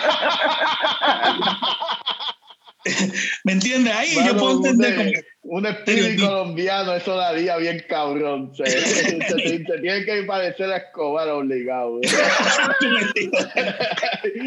como que- Y en, en vez de que corre rápido, es que hace las cosas rápido. ¿Cómo es que este gato me está jodiendo? Vamos a resolverlo para rápido y desaparecen a Silvestre. Bueno, sí, Carlos, eh, exacto. Estabas, ibas a hacer referencia a Quicksilver ahora mismo. Sí, entiendo pues, González corre bien rápido sí, como sí. Quicksilver, tú sabes. ¿Qué les pareció? Cuando-. Y, y ese, y ese, ese es la, la- o sea, ese, ese es como que el, el- el- yo creo que el, el- punto después de, de, de ese cuarto episodio, lo próximo que pasó que fue como que impact- impactante en la serie fue la aparición de Ivan Peters, presuntamente como Quicksilver, tú sabes. Y, Y ahí salieron todas las teorías. 20.000 teorías, este... David, ¿qué tú pensaste? ¿Cuál- ¿Qué teoría tú, qué, qué tú, tú, te, tú pensabas que iba a ser, o tú estabas, tenías la mente abierta, o pensabas que de verdad iban a juntar los X-Men con... No, yo no pensé que iban a traer, los X-Men. Me emocioné y, grité como un cabrón. Te voy a ser bien honesto, grité. Pero me eché relito como un maniático, cabrón. Como si hubiera descubierto la fórmula de, de la vida eterna o algo así. Pero a la misma vez, yo dije, que hijos de la gran puta nos están cogiendo de mamado y nos están dando a creer como que de los X-Men, pero fue a propósito. Yo como que en todo momento yo dije, no va a pasar nada con los X-Men, pero les quedó chévere que nos, nos hicieron creer que, tú sabes, estaba como que relacionado, como que "Eh, nosotros sabemos que este tipo hizo Quicksilver, aquí tienen una chispita. De hecho, se tiraron hasta la chispa de Kikas. Sí, Ajá. te tiraron una... una Se tiraron... Kikas, sí. Es- que los, dos- los dos Una actores referencia. Los dos actores hicieron de Quicksilver y se tiraron esa pequeña referencia so, me agradó creo que fue un, un callback bonito pero yo no pensé que venían los X-Men. Créeme que en mi corazón yo decía por favor que salga que salga Eric que salga Eric que salga Magneto que salga una referencia Bueno, y hubo una referencia eh, cuando cruza la burbuja, hace como si fuera Magnito. Este. Bueno, pero, pero una, sí, es una, no es tanto una referencia como tal, es más como un callback, yo creo, un- la forma en que ella- a los fans. Como que, es un ah, homenaje es un homenaje a esa, a esa escena de, de X-Men 1 de Brian Fo de, de ay, sí, pero el director este Brian Singer. Brian Bryan Singer, Singer. de Brian Singer, cuando fucking Magneto le quita las pistolas de las manos a todos los policías y se las apunta para atrás a cada uno de los policías, que esa escena está su I brazo cannot hold them all, Charles. Este, pero eh, eh, y hace algo que similar debería- que le controla la mente a los soldados y los pone a apuntarle al, al villano, a este tipo, este Sí. Norbert. Y también, y también por si acaso, el, el, el, el Speed, el, el nene que corría rápido de ella, se puso las gorras y las gafas de un policía, exactamente como hizo Ah, no me había dado cuenta de eso. en Days of the Future Past. ¿Tú me entiendes? Que hay muchos homenajitos. Es como que eh, se tiraron homenajes para complacer a los fanáticos sin necesariamente tirarlo de los X-Men. Yo sé que estamos todos desesperados por ver los X-Men en, en Marvel. Yo, a pesar de que yo amo X-Men más que nada, yo quiero ver los Cuatro Fantásticos primero. Yo estaba más emocionado pensando que iba a salir un- un- una pequeña cosa de Reed Richards Yo también. que, que, que otra cosa. Em, Y no me decepcionó que no mencionaron y no trajeron que era Reed Richards o no, pero si me hubieran tirado el nombre nada más, yo gritaba como puta, porque yo honestamente, yo quiero ver a los Cuatro Fantásticos más que los X-Men en Marvel. Norbert. Yo estoy de acuerdo contigo. Y, Norbert, ¿y tú te, te pensaste que los X-Men iban a salir? ¿Qué tú pensaste cuando salió Ivan Peters al final de ese episodio? Mano, en todo caso, yo pensaba que, que iban a poner como un purgatorio y que ese universo de X-Men de Fox, que es bien mierda, fuera como que el purgatorio de esos X-Men vestidos de negro en vez de azul y amarillo. bien mierda. Y que, y que ese purgatorio existiera y fuera como que el lado negativo del ¿Cómo? mundo del MCU. El Negative Zone. El negative zone. Mira, un ahí lo puedes negative conectar zone también. donde todo es bien aburrido y bien mierda. Como que- Pero, este, eh, Pero sí, en verdad pensaba que pensaba que los X-Men iban a salir, en verdad. Y como que me pompié, como que, coño, esto está abierto para que los X-Men salga. Quizás tienen algo ahí enlatado que no han sacado a la luz todavía. Alguna serie, alguna película con los X-Men. Ah, pero no, y um, it's okay, en verdad. de ese episodio en adelante, es como que al tener a Ivan Peters, es como que las especulaciones estaban over the top, teorías que era como que había muchas de ellas, la gran mayoría no tenían nada de sentido. Más si tú sabes, anyway, eh, los proyectos que Marvel está produciendo y el schedule de production que tienen ahora mismo Marvel Studios y ciertas cosas, según lo han ido anunciando y demás, pues muchas de las teorías era como que no sé Por de qué tú hablas, por cabrón. eso yo estoy de acuerdo con Dave. Yo estaba, yo también estaba esperando más referencia de, de los cuatro fantásticos que otra cosa, como que, como que esos uniformes azules, como que ah diablo, de- tírame, tírame la referencia, tírame la referencia. Ya yo, ya yo he visto demasiado X-Men en esta vida. Quiero ver cuatro fantásticos en el MCU bien hecho. Quiero ver cuatro fantásticos bien hechos en el MCU, que sé que lo pueden hacer. Ah, Doctor Doom bien hecho, era-. Doctor Sí, Doom, Doctor bien. Doom bien hecho. Quiero ver a Doctor Doom bien hecho, en realidad. A Fantastic Four que- completo, bien hecho, mano. Exacto. Y que de ahí, pues, mano, salga el Secret Wars o algo así que también estamos esperando. So, Oye, ¿ya? otra cosa así de verdad de los talking points así de WandaVision antes de ir a algo que hay que tocarlo obligado que es este Mónica Rambeau antes de ir para eso este el personaje de Agatha háblenme de eso qué les pareció Ay, me encanta esa actriz, mano, de, de Step Brothers. Esa, esa, esa mujer es tan graciosa. eh. Brother, Esa actriz le mete Yo soy el único con- de ella. Yo, yo creo que no soy el único que encuentra a Catherine Han hot. ¡Oh, papi! Catherine Hahn es hot. Papi, Y- ¿eh? Y, y- y es por el humor. Y eh, Ajá. ella me gana nada más con las caras y las cosas que Sí, hace. sí, sí. Pero Está cabrón. vamos- vamos, yo soy, yo soy un, un imbécil para una mujer con, con, con sentido del humor. Y, y definitivamente me, me encanta Catherine Hahn, que se comió el papel. Brother, Agatha era un personaje que, aburrido en los cómics. Y, y, a- y ella le dio un, un toque súper cabrón. Oye, Y- ustedes que saben más también. que yo, ajá, ustedes que saben más que yo, que han leído más cómics que yo, Dave, ah, por lo hablar- eh, ¿quién es Agatha en los cómics? Porque yo no sabía nada de ellas, en verdad, no. Agatha Harkness en los cómics primero salió como la nanny de Franklin Richards, que curiosamente Ah. es mutante y uno de los mutantes más poderosos en Marvel. Luego, eh, en la serie de, de, de Scarlet Witch y Vision, ella sale eh, y ella había supuestamente muerto y en verdad la historia era media complicada de que ella vuelve a la vida y ayuda a Scarlet Witch. Ella también crió a Pietro y a, y a Wanda en Wundagore Mountain.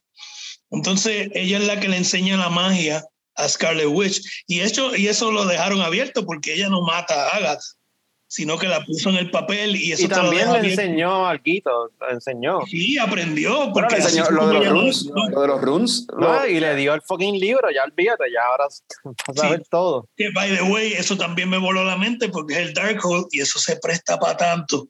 Para eso Pero vamos para- ya mismo, vamos ya mismo para eso. Pero antes de brincar a eso, Agatha, eh, eh, en los cómics, pues, no era un personaje eh, bien importante, pero sí era importante con Wanda. Pues fue quien le ayudó a aprender magia, porque Wanda es mutante. Y después, entonces, eh, lo que pasa que con este revolú de Fox, cuando Fox cogió los derechos de los X-Men, a pesar de que Marvel todavía tenía, tenía derecho para publicar historias de, de X-Men y todo lo demás, eh, Permuter es que creo que se llama el tipo que es dueño de, de Marvel. El, el Eh. tipo este que es un HP, que él no quería hacer películas de Black Panther, no quería Sí, Widow. sí, ese, ese era el que estaba a cargo de Marvel antes. No sé si todavía Sí, le está, exacto, pero, el, el pero desgraciado ese, ese ese. fue el que, que le estaba básicamente haciendo una guerra a Fox, eh, pues, eh, money wise, tú sabes. En Sí, que por eso que no IP. quería, por eso fue que en los cómics un tiempo los X-Men se los echaron para el lado por los Inhumans, lo cual es el error más grande que tú puedes hacer. Y No, Y entiendo, los cogieron y de nuevo los viraron para y atrás. entiendo que de ahí es que viene también la cuestión de poner a, a Wanda y a Pietro como que, que ya no son mutantes por el hecho de no como son que... mutantes y no son hijos de Magneto. Exacto. Según la historia. En la que a mí no me sorprende si lo vieran para atrás otra vez a de que What? son hijos. Wh- Why not? Ajá. Porque No, porque, porque es es, que, es que eso lo hicieron, o sea, tú miras, ¿cuándo es que eso pasó? Fue en el 2014, que era para cuando estaba en production Age of Ultron, que es donde introdujeron a, los- a la versión del MCU de Pietro y Wanda, que obviamente no podían ser mutantes porque no tenían los derechos de poder usar ese, ese storyline. So, esto me tenían a los que- que- derechos porque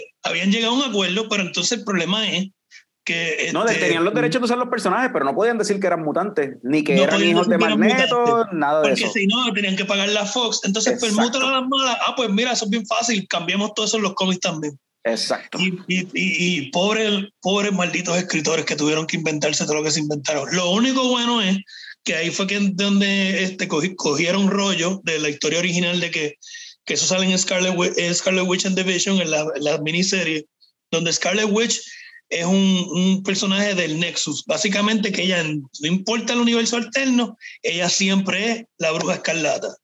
Entonces, de- luego en este origen te, imple- te implementan lo que usaron en la serie, que ella es un, ella es como, es como decirlo, no Phoenix, no quiero usar esa analogía, pero de que el de Scarlet Witch es una entidad que aparece a través de los tiempos y siempre ha existido y, en, y Wanda ahora es la nueva Scarlet Witch. Y, So- y está bien, Phoenix lo, lo puedes usar porque sí, es el Phoenix del MCU ahora. Exacto, exacto, algo así. Norbert, ¿qué, qué te pareció el personaje y el origen de, de Mónica Rambeau como un... O sea, introdujeron el personaje, o sea, dentro de la serie, aunque es sobre Wanda y Pietro, es el origin story de este personaje nuevo, un superhéroe nuevo, básicamente. Mano, me, me tripió, me tripió un montón. Ah, de nuevo, no, ah, no tengo mucho background de quién es la Rambo esa, su apellido me gusta. Rambo. en verdad, en verdad senda personaje y, Y es una de las cosas que más me tripió de esa segunda mitad de, de la serie. Y quisiera, quisiera seguirla viendo en el MCU y, y que desarrollen el personaje hasta que saque todo su potencial, todo su, ah, sus superpoderes. Am, buena actriz, ah, la chamaca esa me parece que él interpreta súper bien. Sí, veo un buen futuro en ese personaje, mano, y, y estoy esperando que, que extiendan todo lo que pasó después de todo lo que pasó en el último episodio, que lo sigan extendiendo en otras series y películas y sigamos viéndola a ella. Por lo que, por lo que, ¿verdad? Como termina el, el último episodio. y El primer termina- after credit es referencia a lo que viene con ella, ¿no? no fue- no, era un after credit. Sí, era un, para mí era el primer after credit. ¿no? Ese fue el Sí. primer after credit. Sí, sí, sí. Pero sí, eso tiene que ver con la serie que van a lanzar, que una serie que es con este Samuel L. Jackson, eh, que este Secret Invasion. So, aparentemente Secret Invasion Invasion, sí. Va a tener que ver con, lo, con los scrolls, pues obviamente, ¿verdad? Y pues quien contactó a ella fue un scroll. Sabemos que Nick Fury está actualmente en una nave que entiendo yo que es de Sword, en el espacio con, con, con un par de Sí. scrolls y par de humanos.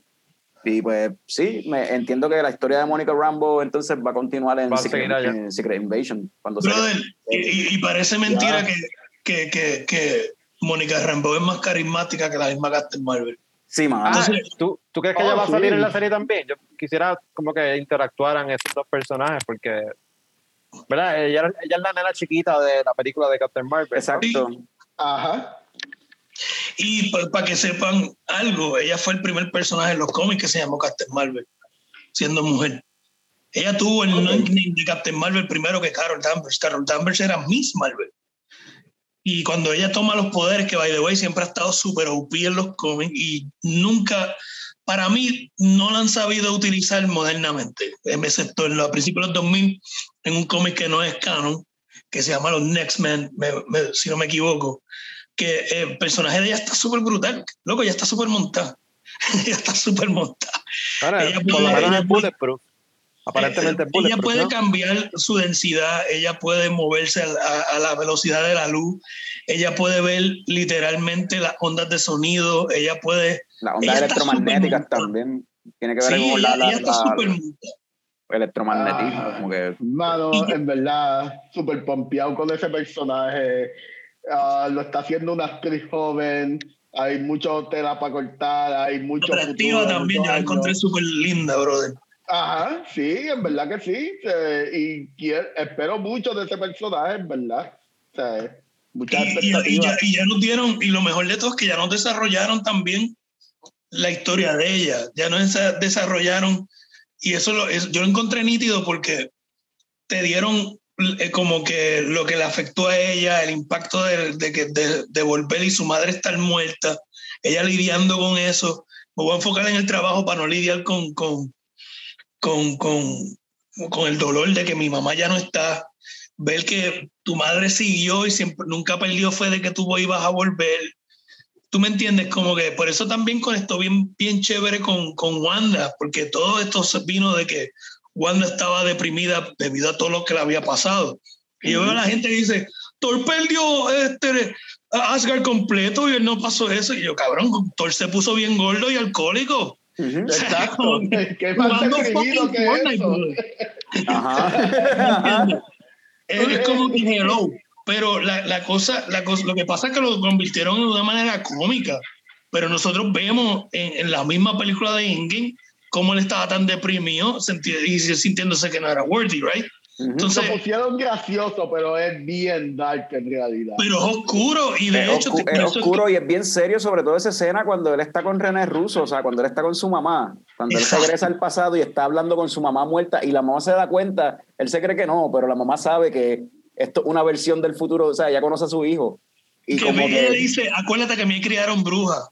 ajá. Ajá. Y, y él, y él- y él empieza a llorar como un mamá, o él está llorando como un mamá sin, sin saber cómo decirle lo que, todo lo que está sintiendo, todo lo que, de- y ella lo sabe sin, sin que él diga nada. Que Esa escena está cabrona, güey. Sí, exacto. Es, es una Y escena bien, entonces- bien menospreciada, pienso yo, dentro de la película. menospreciada y, y lo mismo y con Mónica Rambeau vemos vemos como ella, en este lapso de tiempo, consigue la valentía de, de, de, de, de poder lidiar también con eso.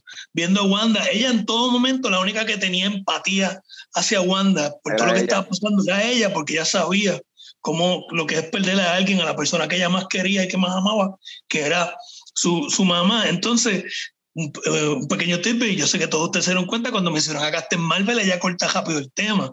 So, eso trae también que puede venir un dilema bien, bien chévere en Captain Marvel 2, porque obligado va a salir en Captain Marvel 2, donde ella le tiene un poco de resentimiento a Carol Danvers porque se siente de abandono, porque desapareció bregando lo que sea allá en el espacio, oliéndole peos a Galactus. Ahora Dios qué carajo es lo que está haciendo Carol Danvers allá. Yeah, entonces- Galactus. Entonces, papi, créeme, yo tenía una teoría bien cabrón y yo la compartí con los chicos la otra vez. Este, de Galactus, yo, fuck, eso es uno de mis personajes favoritos. Pero la cosa es que Mónica Rambo estuvo bien trabajada. Yo, para decirte la verdad, WandaVision me encantó, me encantó que desarrollaron a, a, a Wanda y a Vision específicamente, pero a mí me agradó también Jimmy y Mónica y esta otra tipa, este, Darcy. Darcy. Porque, loco, esos personajes no le dieron tanta importancia a las demás películas, eran third characters at best, y de repente aquí brillaron. El mero hecho de que Jimmy aprendió magia Por, Que- Scott, por Scott por Lang. Scott Lang, yo encontré eso sobrado. Y con, cuando se saca la, la- las esposas y dice flourish. O sea, Que eso, eso, eso se llama humor bien hecho. sí. y, y- y eso de Flourish es un callback al segundo episodio cuando Wanda y, y- Vision están haciendo el show este de magia. De magia, Catalina, dice. Flourish. ¿Entiendes? Entonces está, está nítido, eh, tienen química también. Hablando de la clara, yo decía, si no hacen un show de Mónica Rambeau, Jimmy y Darcy, son unos imbéciles, porque los tres tenían química. Y entonces, esta es la cosa. Yo siempre me fijo en eso, cómo unos actores interactúan uno con los otros y tú te conectas con esos personajes bien importantes. Y algo que yo encontré cabroncísimo de la serie es que tenía eso. Eh, Mandalorian, la historia no está bien sobra, pero tú conectas con los personajes porque están tan bien desarrollados, tan humanamente, algo que no vemos en Star Wars Live Action, por decirlo así, como lo vemos en Clone Wars, en la serie Clone Wars, que es lo mejor que ha pasado en Star Wars, y el que me quiera debatir eso, estoy ready, porque nada mejor que Clone Wars, nada, de Star Wars nada. Pero eso es lo que, lo que Lo debatiremos después. Lo a Lo debatir cuando Lo vamos a quieran. debatir. Esa tangente ahora.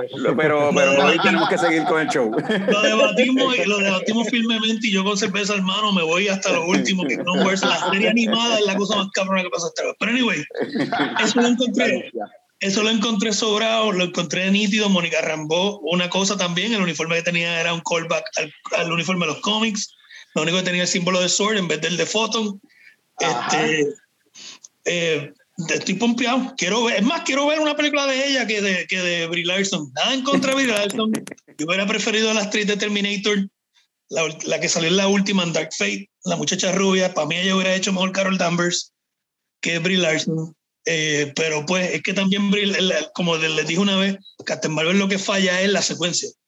No es tanto la película, es que si me hubieran dado la secuencia de ella fallar primero y luego redimirse, yo creo que hubiera conectado mejor con los personajes, como con Captain America, él tirándose encima de la granada y te se ganó a todo el mundo. ¿Entiendes? Es, es- es- es esa pendeja de enseñar qué es lo que hace a ese personaje especial a los demás. Y con Captain Marvel el error que se cometió desde un principio es que le hicieron bien montada, papi, ego, bien guillado, Goku. Y Sí. entonces, a mitad de películas que tú dices, ah, por eso es que ella es así, porque le pasó esto.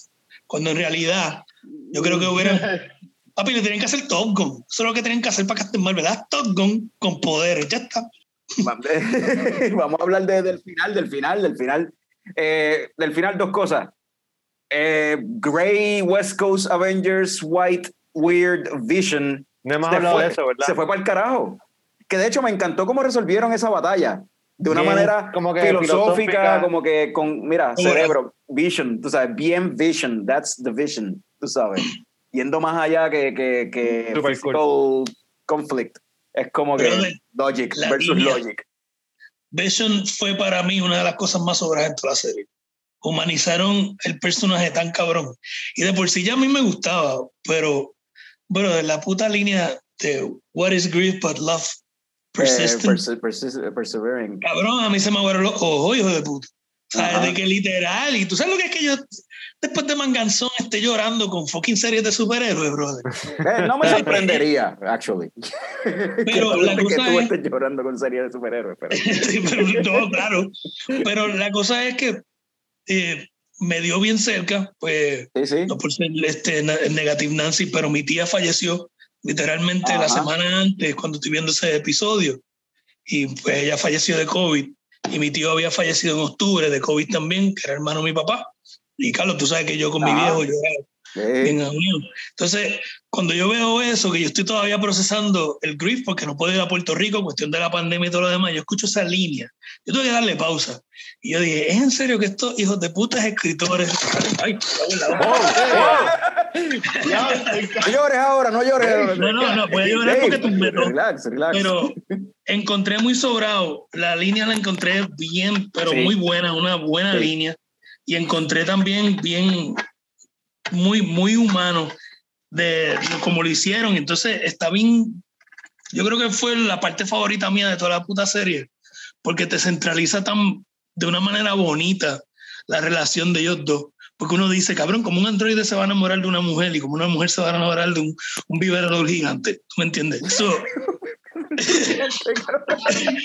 entonces, tú ves eso y ahí tú dices, coño. Mi novia acaba de decir, ¿cómo tú vas a cuestionar a una mujer enamorarse de un vibrador?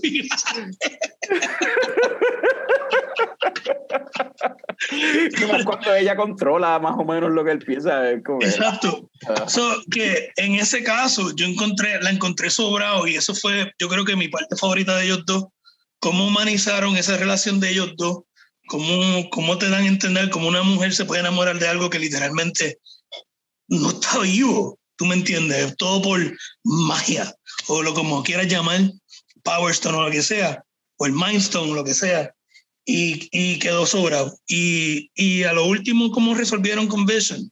entre el, el Vision blanco y, y el, el que estaba creado por Wanda, quedó cabrón y es un buen homenaje a cuando Vision se implementa en el Vision blanco en los cómics, que eso pasa en los 90. Coast Avengers. Y, y de verdad que me agradó y tú sabes que eventualmente él va a volver y eventualmente va a conectar con, con Wanda de una manera u otra. Pues vamos, vamos, entonces vamos a especular. Ok. El White Vision, el Vi- Vision, el único Vision que hay en el universo ahora mismo, en realidad, porque el otro, pues, Wanda tuvo Ya que desa- de desapareció junto con el Hex, cuando ya desapareció el Hex. Y los hijos, que no hablamos de los hijos, que también este, y los hijos desaparecieron también. Este, ese Vision se fue. Random, no sabemos para dónde. Él dijo, I, I am the Vision. Y se fue. y se fue. ¿Dónde ustedes creen que veremos de nuevo a, a- a ese personaje dentro del MCU? Como que Bueno, ¿Por qué, no lo podemos, sí, ¿Por qué no lo podemos ver en esa película? Si, si Wanda va a ser va, aparentemente una parte importante de esa película, si vieron el segundo after credit de la serie, Ujú. que ella tiene el Darkhold, está estudiando, y yo lo que yo, yo lo interpreté como que ella está tratando de buscar un timeline o un universo o un mundo donde sus hijos sí existan. Y, y al hacer eso, pues ya va a descojonar quizás o sea, el mundo. El real. reality, la realidad Ajá. como tal. No, y est- estoy de acuerdo. Este, esa es la otra pregunta que iba a hacer sobre la cuestión de especular. Era Wanda también. ¿Qué va a pasar con Wanda? Ah, que de hecho, fucking. Anyway, I called it out cuando fucking salieron los trailers que en esta serie iban a decir por fin, por primera vez en el, en el, en el MCU, iban a decir Scarlet Witch. Quedó And súper cheesy esa serie. And they did, Esa tuve quedó que- tan cheesy. y tuve pero que bueno. poner, fue cheesy que se, pero que, pero quedó cabrón, anyway. Que cuando, cuando Agatha dice, You are the Scarlet Witch. Sí. Pero ¿y qué mejor, Ah. y qué otra manera, Pablo? Pensándole clara, ¿se podía hacer de otra manera? No, no, no. El cheesy. Fue Bueno, los cheesy, pero son tú, cheesy, los pero, cómics son cheesy de por sí. Y es, es como esperar una serie eh, eh, seria de The Flash. Ujú. ¿Quién carajo quiere ver una serie seria de The Flash? Yo no quiero ver la de Flash atravesando gente, Pero- matándolo, cogiéndome. Sí, es como que es cheesy, los cómics son cheesy. Y a, Sí, a lo que, a, lo que, a lo que iba, anyway, otra cosa que quería decir, cabrón, cuando fucking Wanda se le forma así el, el, el, el head, el headdress, el headset que ella siempre usa, y la ropa le cambia, que es la ropa de Scarlet Witch. Papi, se veía súper bichota, se ve cabrona. Sí. me el costume Sí. design, ese look, se veía demasiado Sobrado, cabrón. sobrado, sobrado, sobrado. Y con, me lo- y con los también, ojos así oscuros, medio evil, como que, hacho, se veía demasiado cabrón. y que le, le Ay. dieron una explicación a la puta diadema, cabrón. Ajá. ¿Me entiendes? Ujú. Como que eso lo creó fucking Kilby, como que para me darle una coronita, whatever, sin ningún tipo de importancia. El mero hecho que le hayan dado una importancia que es como una corona, como, la, como ella es la reina de la Un magia. o title, algo así. ajá, como un title, qué sé yo. Que es magia, que tú me entiendes, sobrado, sobrado, sobrado. Se veía, se veía hijos, bichota. para tocar de los hijos, yo pensaba que iba a salir eh, no Mephisto, pensé que iban a unificar a Nightmare y Mephisto. Me explico. Como hicieron con- en Iron Man 2 con, con Crimson Dynamo y, y Whiplash. Algo así, pero en, en, en Iron Man 2, eh, que sufrió un montón de cortes por culpa de Permuter, volvemos a ese cabrón. Lo que yo cons- considero que, que no pueden usar, y no lo considero, es que es fact, es que no pueden utilizar a Mephisto en China. En China. Ok. Y China es uno de los mercados más grandes de las películas de Marvel. Sí, porque no Sí, pueden usar a. Mephisto en China. Una de las cosas que no se puede utilizar en, en, en, el, en, China es porque China tiene un- unas restricciones bien severas, sobre todo lo que tiene que ver con la muerte y con cosas que implementen el diablo Ok. o diabólicas y lo demás. Porque es cuestión de, de, de las restricciones que hay. Y esto no es cuestión porque, ah, diablo, China es comunista o algo lo demás. Es No, algo es que es cultural. cultural que otra cosa. Ajá.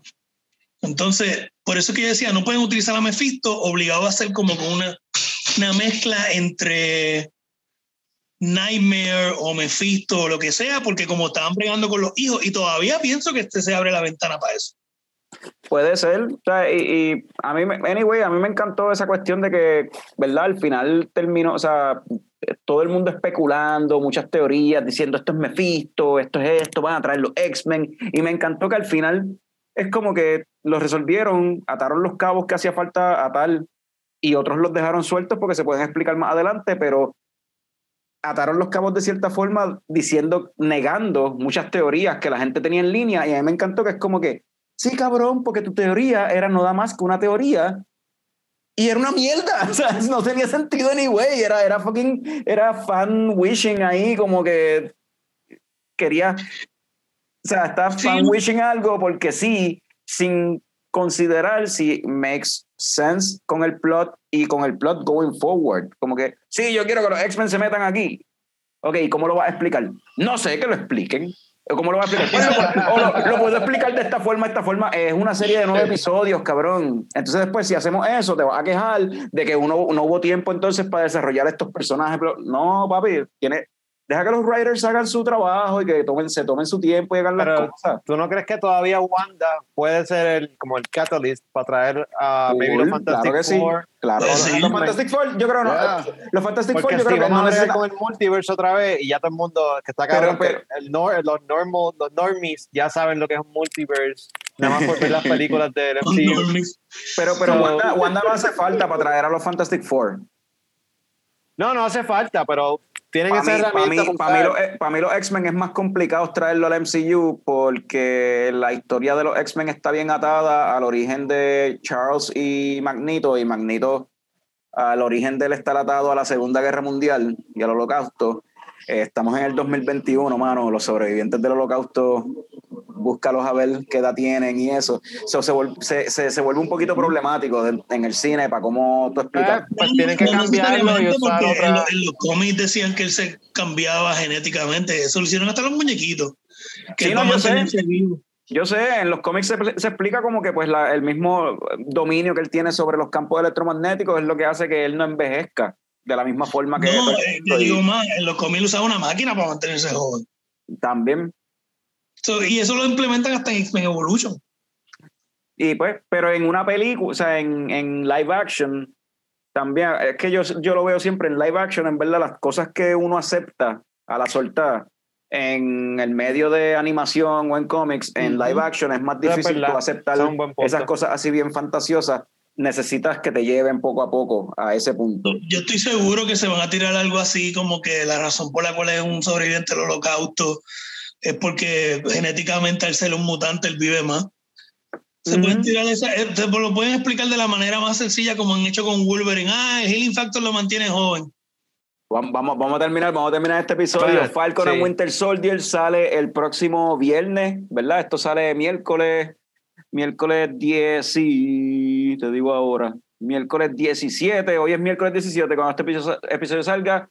Eh, mañana sale fucking Snyder Cut de Justice League. El y 18. el viernes es la premier de Falcon and Winter Soldier en Yeah. Disney Plus. So, de Snyder Cut hablaremos en el próximo episodio. Pero en este episodio, pues ya que Snyder, este, Falcon and Winter Soldier sale ahora este viernes, eh, expectativas, ¿qué les parece? Rapidito. Yo estoy motivado porque a a mí siempre me gusta la, la química entre esos dos personajes. Eh, creo que fue en Civil War. Hay una escena que, que Falcon y, y, y Bucky están en el carro esperando a Cap, que está hablando con Agent 13 y ellos ahí como que tripeándoselo, como que, ah, mira, se van a pensar que... Como que, brother, tú, tú estabas enamorado de la abuela, mira, a ver, por lo menos con la nieta. Ay, Dios. Y no sé, como que esa dinámica entre ellos dos me tripea, como que se respetan, pero se odian, o, o, no sé, es algo extraño, como que están compitiendo por el amor de Cap, no sé. Eh, eh, y y la, y la- la- Sí, sí. la serie tiene como que esta pinta de que va a ser como que si fuera un action movie de, de antes.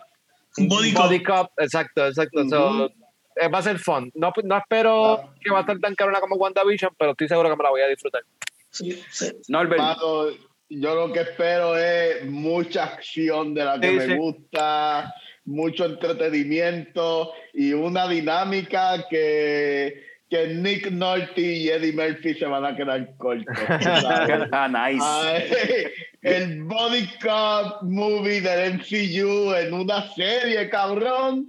Mano, eso va a ser 10 horas de entretenimiento y lo espero con ansias, en verdad. Quiero ver esa serie súper fucking en serio. Yo estoy, yo estoy en el mismo bote de Norbert este, y también estoy pompeado por ver a Baron Simo con la puta careta ya. Eh, también como que mencionó como que el mundo no necesita superhéroes. Pienso que esto va a ser el, el primer villano de Marvel que se va a enfocar, que él ya su, su misión es, es ser malo. ¿Tú me entiendes? Yo, yo estoy loco por ver un villano así malo nada más.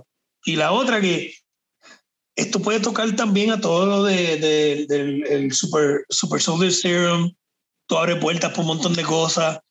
Eh, yo sé que hay rumores de cuestión de que pueden que mencionen a Omega Red. Yo no creo que eso suceda. Sí, había Qué visto loco. uno como que, que podían mencionar a Omega Red porque recuerda que eh, Omega en- Red en los es el Capitán cómics- América de los rusos, un intento de hacer un Super Soldier Sí. de los rusos. en los cómics, este, Ok. En los cómics, Wolverine no es Weapon X, es Weapon 10. Él es el, weapon número 10, el primero fue Captain America. Omega. Red fue parte de ese mismo programa. Entonces- también, ¿verdad? ¿O no? Sabretooth no fue parte de ese programa, pero sí fue, fue parte de The Permanent Age y fue Ah, parte de, de, de Team X, donde experimentaron con mutantes. Phantom X sí fue parte de, ¿verdad? Phantom X Phantom sale X, ahí. ahora Phantom mismo. X, Phantom X sí fue, fue parte del Weapon Plus Program. So, entonces, Que de hecho, ver si eso fue Grant Morrison.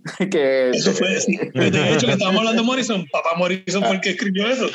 Ay, Papa Morrison. que Papa Morrison, que Papa Morrison fue el que dijo que no es Weapon X, es Weapon 10 y conectó también hasta a este tipo, el villano Nuke, y lo puso que él es Weapon 5.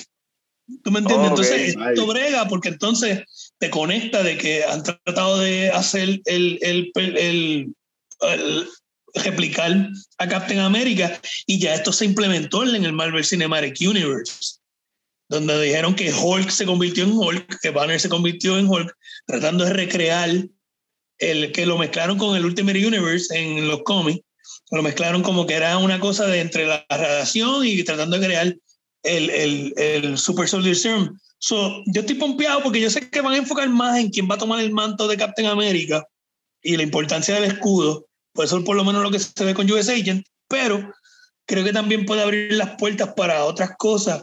Y yo creo que para mí Winter Soldier y Falcon es mejor manera de empezar a introducir los mutantes.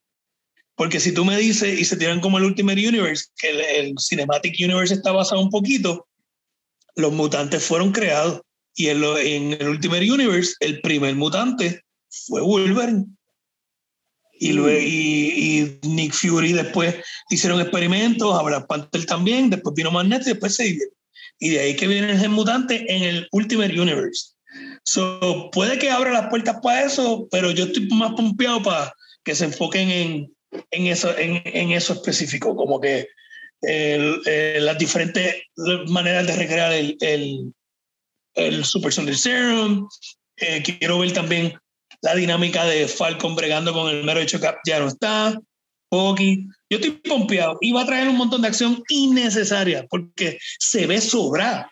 Ese trailer parecía de película, no parecía de pa- exacto, parece una película de acción de los 90s y eso es lo que yo quiero. Eso es lo que yo Eso es quiero. lo que yo quiero. O sea, persecuciones, explosiones, un blanco y un negro que se llevan mal. Ajá. ¿sabes? Lethal Weapon, papi, esto es Lethal- el Lethal Weapon. El Lethal Weapon, exacto, El Lethal Lethal Weapon, que pero se pelean. 48 Lethal Weapon, de todo, papi. Y, Claro. y si Simo va a ser el villano, pues o- otro contenido más del MCU que sigue elevando a, a Avengers 2. Porque ya, ya lo vimos con WandaVision, ahora con esto también. bueno, Civil War, donde donde decimos salió fue en Civil War, no en Avengers 2. Ah, Y- bueno, Simo fue de, de- sí, Ah, sí, Vision fue de Vision fue y Simo- fueron sí, sí, salieron Simo- de Simo fue de 2. Civil War. Pero, pero, pero, pues tú sabes, volviendo, pero, pero enfoca en, en cosas que ya se introdujeron. Entonces, en vez de abandonarlas, como usualmente hacen con los villanos de Marvel, que los matan o los eliminan, con la sesión de Loki, pues podemos ahora trabajar a Simo y en verdad cementarlo como un villano principal. Sí, Que porque es lo eso, que yo quiero ver, porque porque eso es una de La las críticas, esa es una de las críticas de Civil War. Mucha gente no le gustó a Simo como villano, porque cuando viene a ver muchas de las cosas pasaron, pues qué casualidad que todo funcionó como tú querías. Porque hay muchas cosas que en verdad Ajá. estaban bajo su control, pero pues se le se dieron. Eh, eh, según él, eh, o sea, que iban acorde con lo que él quería que pasara, pero no necesariamente fue que él las planificó así. Y mucha gente lo criticó, criticó a ese villano por eso, de que era un villano que en verdad, ¿is he really the villain? Pero, y, quizá, y probablemente en esta película, es, es- digo, en esta serie van a hacer eso, lo que estás diciendo, cementar, o sea, eh, establecer a Simo como un villano real, un villano que tú, you don't fuck with this dude, tú sabes. Exacto, porque es inteligente. Tú me entiendes, este, ya, ya va a tener los resources ahora, o sea, va a tener la, la manera de, de- de causar caos y, y está motivado. No solamente porque perdió la familia, pero él sabe que no, esta gente hay que ponerlos en su sitio creyéndose dioses. Entonces yo creo que está muy nítido, porque en el trailer cuando él dice como que este mundo no necesita superhéroes, yo lo encontré medio Lex Luthor. ¿Verdad? Como que, porque tenemos que sentir, porque te- tenemos la obligación de hacerle caso a estas personas jugando a dioses. No, los humanos tomamos la decisión de nosotros mismos. So, estoy, estoy bien pompeado, quiero ver eso. Sé que no va a tener el mismo viaje de WandaVision, pero va a ser suficientemente diferente para mantenerme juqueado. Se ve chévere, se ve entretenida. Me encanta Anthony Mackie, Anthony Mackie como Falcon. Me encanta este Sebastián Stan como, como Luke como Bucky. digo, este, Bucky. Sí, sí, sí, eso es lo que todos queremos, pero pues. ¿Qué, qué podemos pedir? Pero, pero de verdad que está chévere, está, estoy pompeado para verla. Y lo otro, pues, el Snyder Cut, que es otra película por completo. Eso viene, eso viene para el próximo, próximo episodio de Coño el Show. Venimos con eso, ya va a haber salido el Snyder Cut. So, vamos, yo creo que vamos a estar, yo creo que este mismo crew, maybe alguien adicional, no sé, no sabemos todavía. Pero por lo menos yo creo que este crew, estos mismos cuatro nerds, vamos a estar hablando del Snyder Cut en el próximo episodio de Coño el Show. Y ese- el Snyder Cut. El- no puedo esperar a y en- y en, episodio, en ese episodio venimos, mira, con el resto de la, la entrevista que le hicimos a Charles Peterson de Aviators Brewery. Oh, venimos con el resto de la entrevista, que esa conversación estuvo súper nítida también. So, eh, mano, si les Vamos a gusta, dejarlo aquí. Sí, aquí se acabó esto. Hay que devolvérselo, hay que devolvérselo a Carlos y a Fran allá en el estudio. No, no, olvídate de eso, vamos a despedirlo aquí mismo, vamos a despedirlo aquí mismo. Ah, pues está bien. Vamos a despedirlo aquí mismo, olvídate de Carlos y Fran. Fran está cansado, lo sé, es que Fran está cansado y borracho. Fran está borracho desde que empezamos. Eh, la borrachera de anoche. No, papi, Sí, sí, empezamos, empezamos, a, empezamos a grabar a las 11 de la mañana. este hombre, alguien de los mofondos. Están cocinando, están cocinando ahí. Pues, Ahí anyway, está el reggaetón. Sí, mira el boceteo, el boceteo. Nos sigue. Llegó la comida, llegó la comida. Llegó el boceteo. Los papi. Mano, extraño el boceteo, tengo que llegar a Puerto ¿Qué? Rico y extraño lo mucho que me encojona Yo el lo que boceteo. extraño son los, los rants, eso es lo que yo extraño, los rants de Norberto. Eso lo tenemos a cada rato. Anyway, anyway, mira, vamos a terminar esto. Hay que parar de grabar. Eh, mira, hasta Kevin, Kevin Bacon ahí diciendo que hay que parar de grabar. ¿Escuchaste? Escúchalo de nuevo. El ingeniero sonido ahí, Kevin Bacon, diciendo, "Uh, uh, uh, uh", para grabar. Pues Kevin Bacon, vamos a parar de grabar ahora mismo. Gente, eh, próximo episodio, sintonicen, denle like a esto si les gustó, recomiéndenlo, hagan lo que les dé la gana con este video. Eh, habiendo dicho eso, salud, cabrones. Salud.